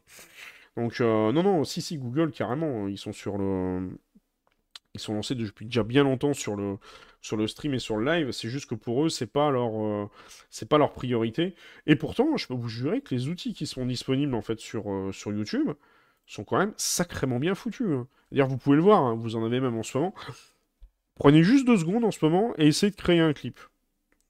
Vous allez voir que si vous essayez de créer un clip sur YouTube, sur un live YouTube, vous pouvez créer un clip. Euh, vous avez l'option clip qui est juste en bas d'ailleurs.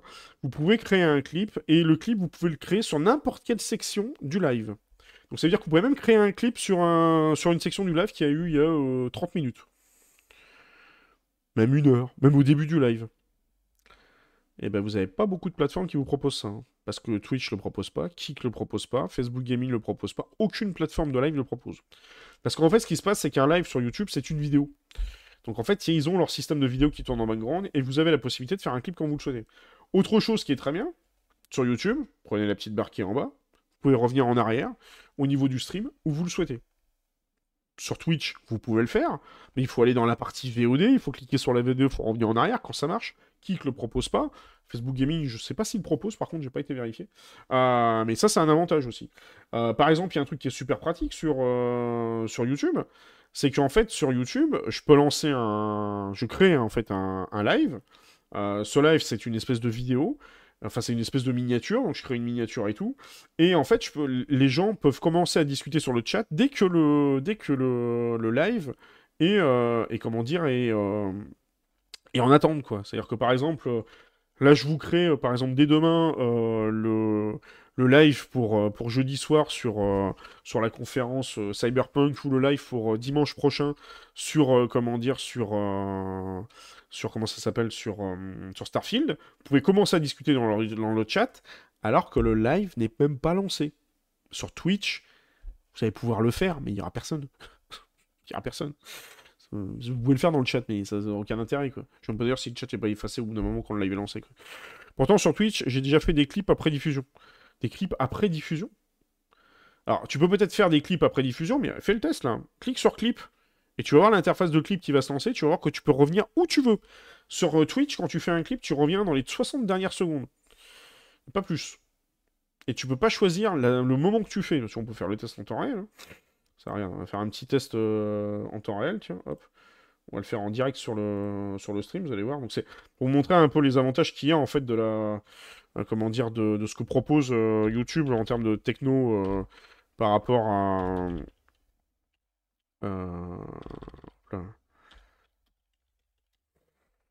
là. Par exemple, on se met ici, on se met là, on se met ici. Alors, est-ce que c'est proposé ou pas?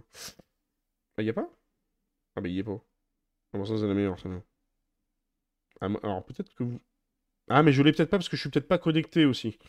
Faudrait peut-être que je me connecte. Peut-être que si je me connectais du coup avec un.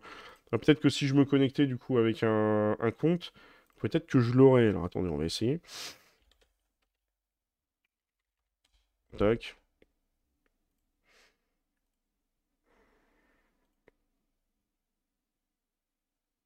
Ah bah non, je l'ai pas non plus. Bah ça a disparu alors. Je sais pas si vous, l'avez, moi je l'ai pas. C'est étonnant ça. La section. euh, la possibilité de créer des clips euh, a disparu. Tant que la vidéo est encore disponible. Tant que la vidéo est encore disponible. Mais alors, c'est marrant parce que j'ai l'impression que l'option a, a- s'est barrée sur, euh, sur, Twitch, sur YouTube. Alors attendez, on va reprendre un autre live. Là, il va quand même réussir à me faire mentir là-dessus. Direct. Euh, on va prendre un. Je sais pas, un live à la con, là. Qu'est-ce qu'on aurait euh On va pas prendre un truc trop neuneux, tiens, la chaîne en direct France 24. Ils auraient viré l'option de clip? Ah, c'est fou ça. Bon, j'ai l'impression qu'ils ont viré la possibilité de faire des clips. Putain, mais il y avait la fonction avant. Bon, bah écoutez, autant pour moi. Par contre, vous avez la fonction de revenir en arrière. Et par exemple, vous pouvez revenir en arrière où vous voulez sur les, euh, sur les clips, que, enfin, sur un live, ce que vous ne pouvez pas faire facilement, en fait, du coup, directement sur, euh, sur YouTube. Mais par contre, c'est étonnant, ouais, ils ont viré la fonctionnalité de clip. Bon, bah écoutez, bah, autant pour moi. Donc, ils changent de, de, de comme de chemise chez, euh, chez YouTube, c'est un peu leur, leur gros défaut. Bah, tu lances la vidéo et tu as le bouton en dessous pour créer un clip à partir de là où tu es dans la chronologie. Ah oui, mais tu veux dire sur la VOD, mais là je te parle. T'es un mec généreux, Max, merci pour la chaîne. Euh, bonne soirée. Ça marche, Didier? Merci à toi. Euh, mais là, je te parle en, direct, en fait, sur, euh, sur, sur YouTube. C'est ce que j'avais vu en direct pendant. C'est ce que j'avais vu en direct, mais euh, ça a plus l'air d'être le cas. Bon, bah, autant pour moi. My bad. Ils ont dû virer la fonctionnalité. J'ai regardé ça, ça m'étonne. Ils changent d'avis un peu comme de chemise chez YouTube. Et aussi, donc, il y a une autre fonctionnalité qui est pas mal aussi sur, sur YouTube.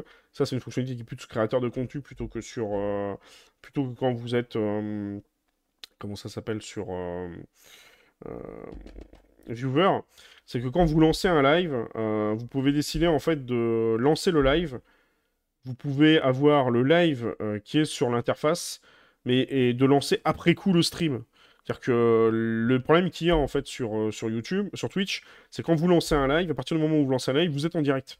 Alors qu'en fait, sur YouTube, je peux décider de lancer un live, et ça lance un petit peu en live en mode privé, où je vois vraiment mon live, qu'est-ce qu'il donne en fait sur la plateforme visuellement, et ensuite je peux faire passer en direct. Alors vous avez une option pour passer en direct automatique, euh, mais du coup euh, sur euh, comment dire sur sur YouTube vous avez cette possibilité. Alors que sur Twitch si vous voulez tester un stream, vous avez c'est juste le mode je sais plus comment ça s'appelle Twitch Inspector, je crois si je dis pas de bêtises, et c'est que des stats en fait. On ne peut pas voir visuellement ce que ce que donne le stream et quel est le rendu que vous allez avoir. Donc il y a quand même pas mal d'options qui sont assez pratiques je trouve côté côté YouTube Mais je le répète à chaque fois, si vous voulez streamer sur YouTube, pensez bien que YouTube est une plateforme de vidéo. Donc votre live doit être thématisé et de manière un peu épisodique. Si vous lancez une chaîne de full live sur YouTube, vous étonnez pas si vous avez du mal à être, euh, euh, trouvé, sauf si vous avez une grosse communauté. Donc voilà. Bon bah du coup, bah, merci à tous d'avoir euh, regardé ce live. On a quand même pas mal, pas mal disserté et tout sur les, les plateformes de, streaming et tout par rapport, à ça. Dans tous les cas, de toute façon, on se retrouve en live demain soir sur Twitch. Par contre, je vais garder, je pense, hein, par, sécurité en fait et par, souci de praticité. Je vais garder de faire des lives sur Twitch les lundis et jeudis soirs. Alors, jeudi soir dernier, j'étais complètement claqué, donc euh, j'ai pas pu le faire. Vous voyez, par exemple, ça, c'est un défaut aussi sur Twitch. C'est que si vous faites des lives sur Twitch et que vous annulez un live, eh ben, vous êtes obligé d'annoncer euh, que vous annulez un live sur une autre plateforme. Sur Twitter, par exemple. Donc ça veut dire que si vous ne suivez pas votre streamer préféré sur Twitter, vous n'êtes pas au courant qu'il a annulé son live. Alors que sur YouTube, vous avez l'onglet communauté qui vous permet de dire Ah bah désolé, j'annule le live. Je comprends pas. Avant, sur Twitch, il y avait une fonctionnalité de équivalente à Twitter. Ils l'ont enlevé sous prétexte que les gens ne l'utilisaient pas. C'est les gens parce qu'ils n'utilisent pas en fait des fonctionnalités qu'on leur donne aussi, ce qui m'énerve un peu.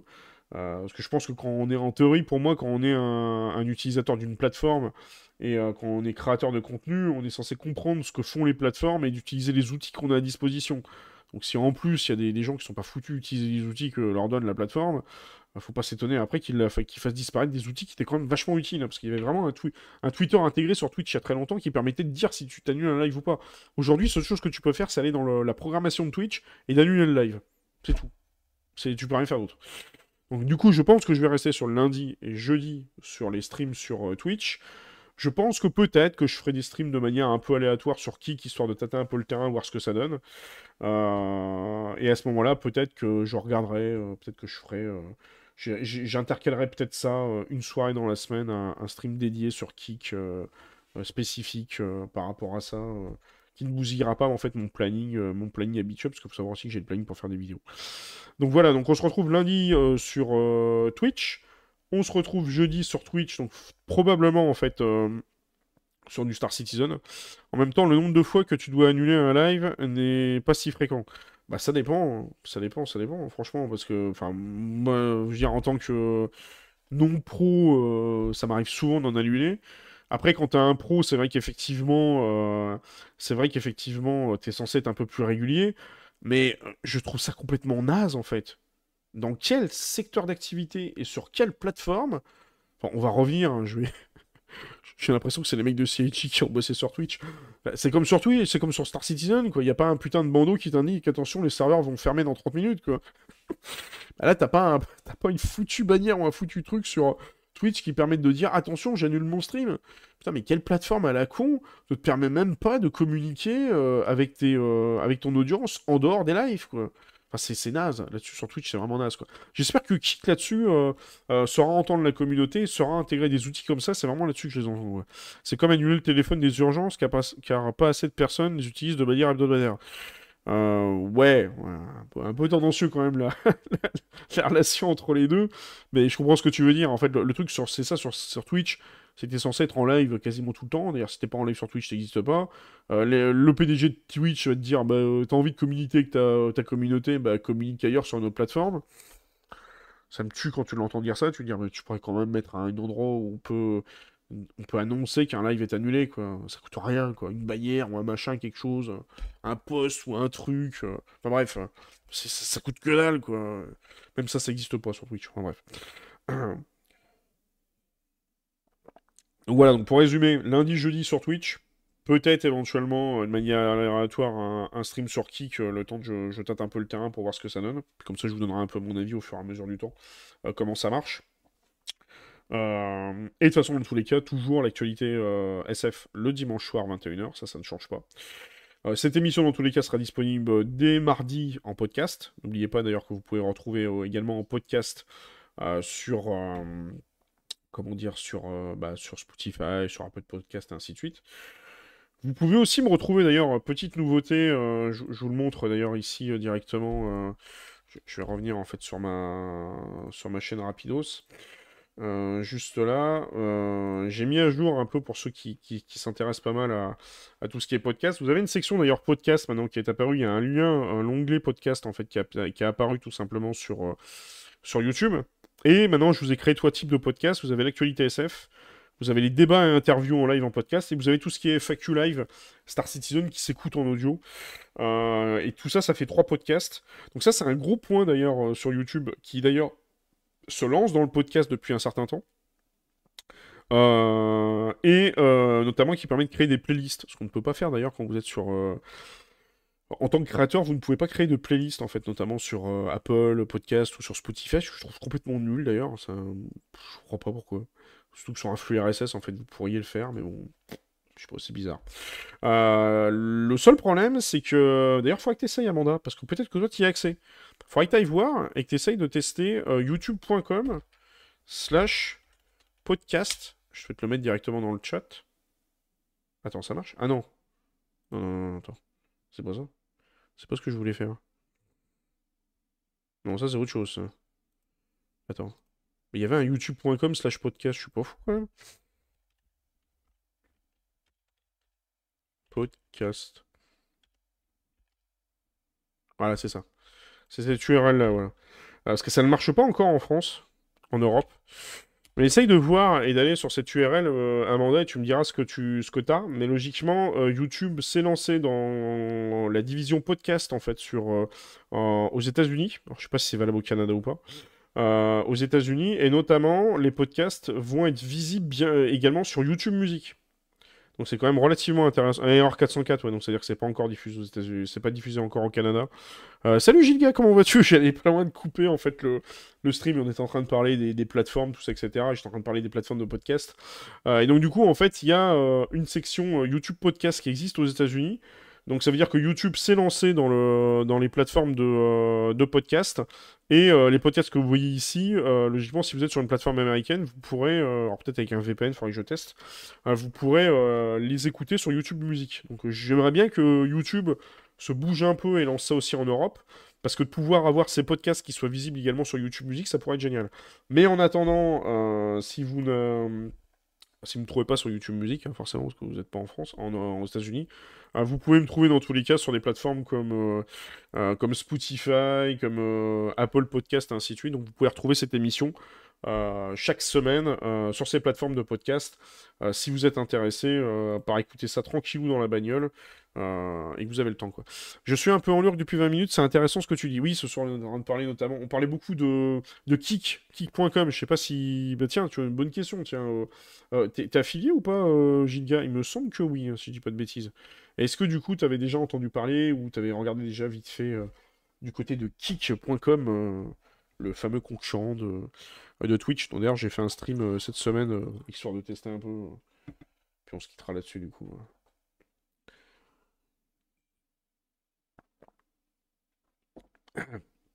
Et là, j'étais en train de parler de tout ce qui était la gestion des podcasts en fait sur, euh, sur YouTube. Euh. Donc, vous voyez, c'est pour ça que je vous dis que YouTube, vous voyez, par exemple, la stratégie de YouTube, c'est d'être disponible sur énormément de formats et sur énormément de supports. Si YouTube aujourd'hui s'attaque aux podcasts, c'est qu'ils s'attaquent aux podcasts autant qu'ils ont envie de s'attaquer. Euh, ils ont envie de s'attaquer en fait aux, vidéos courtes avec les shorts.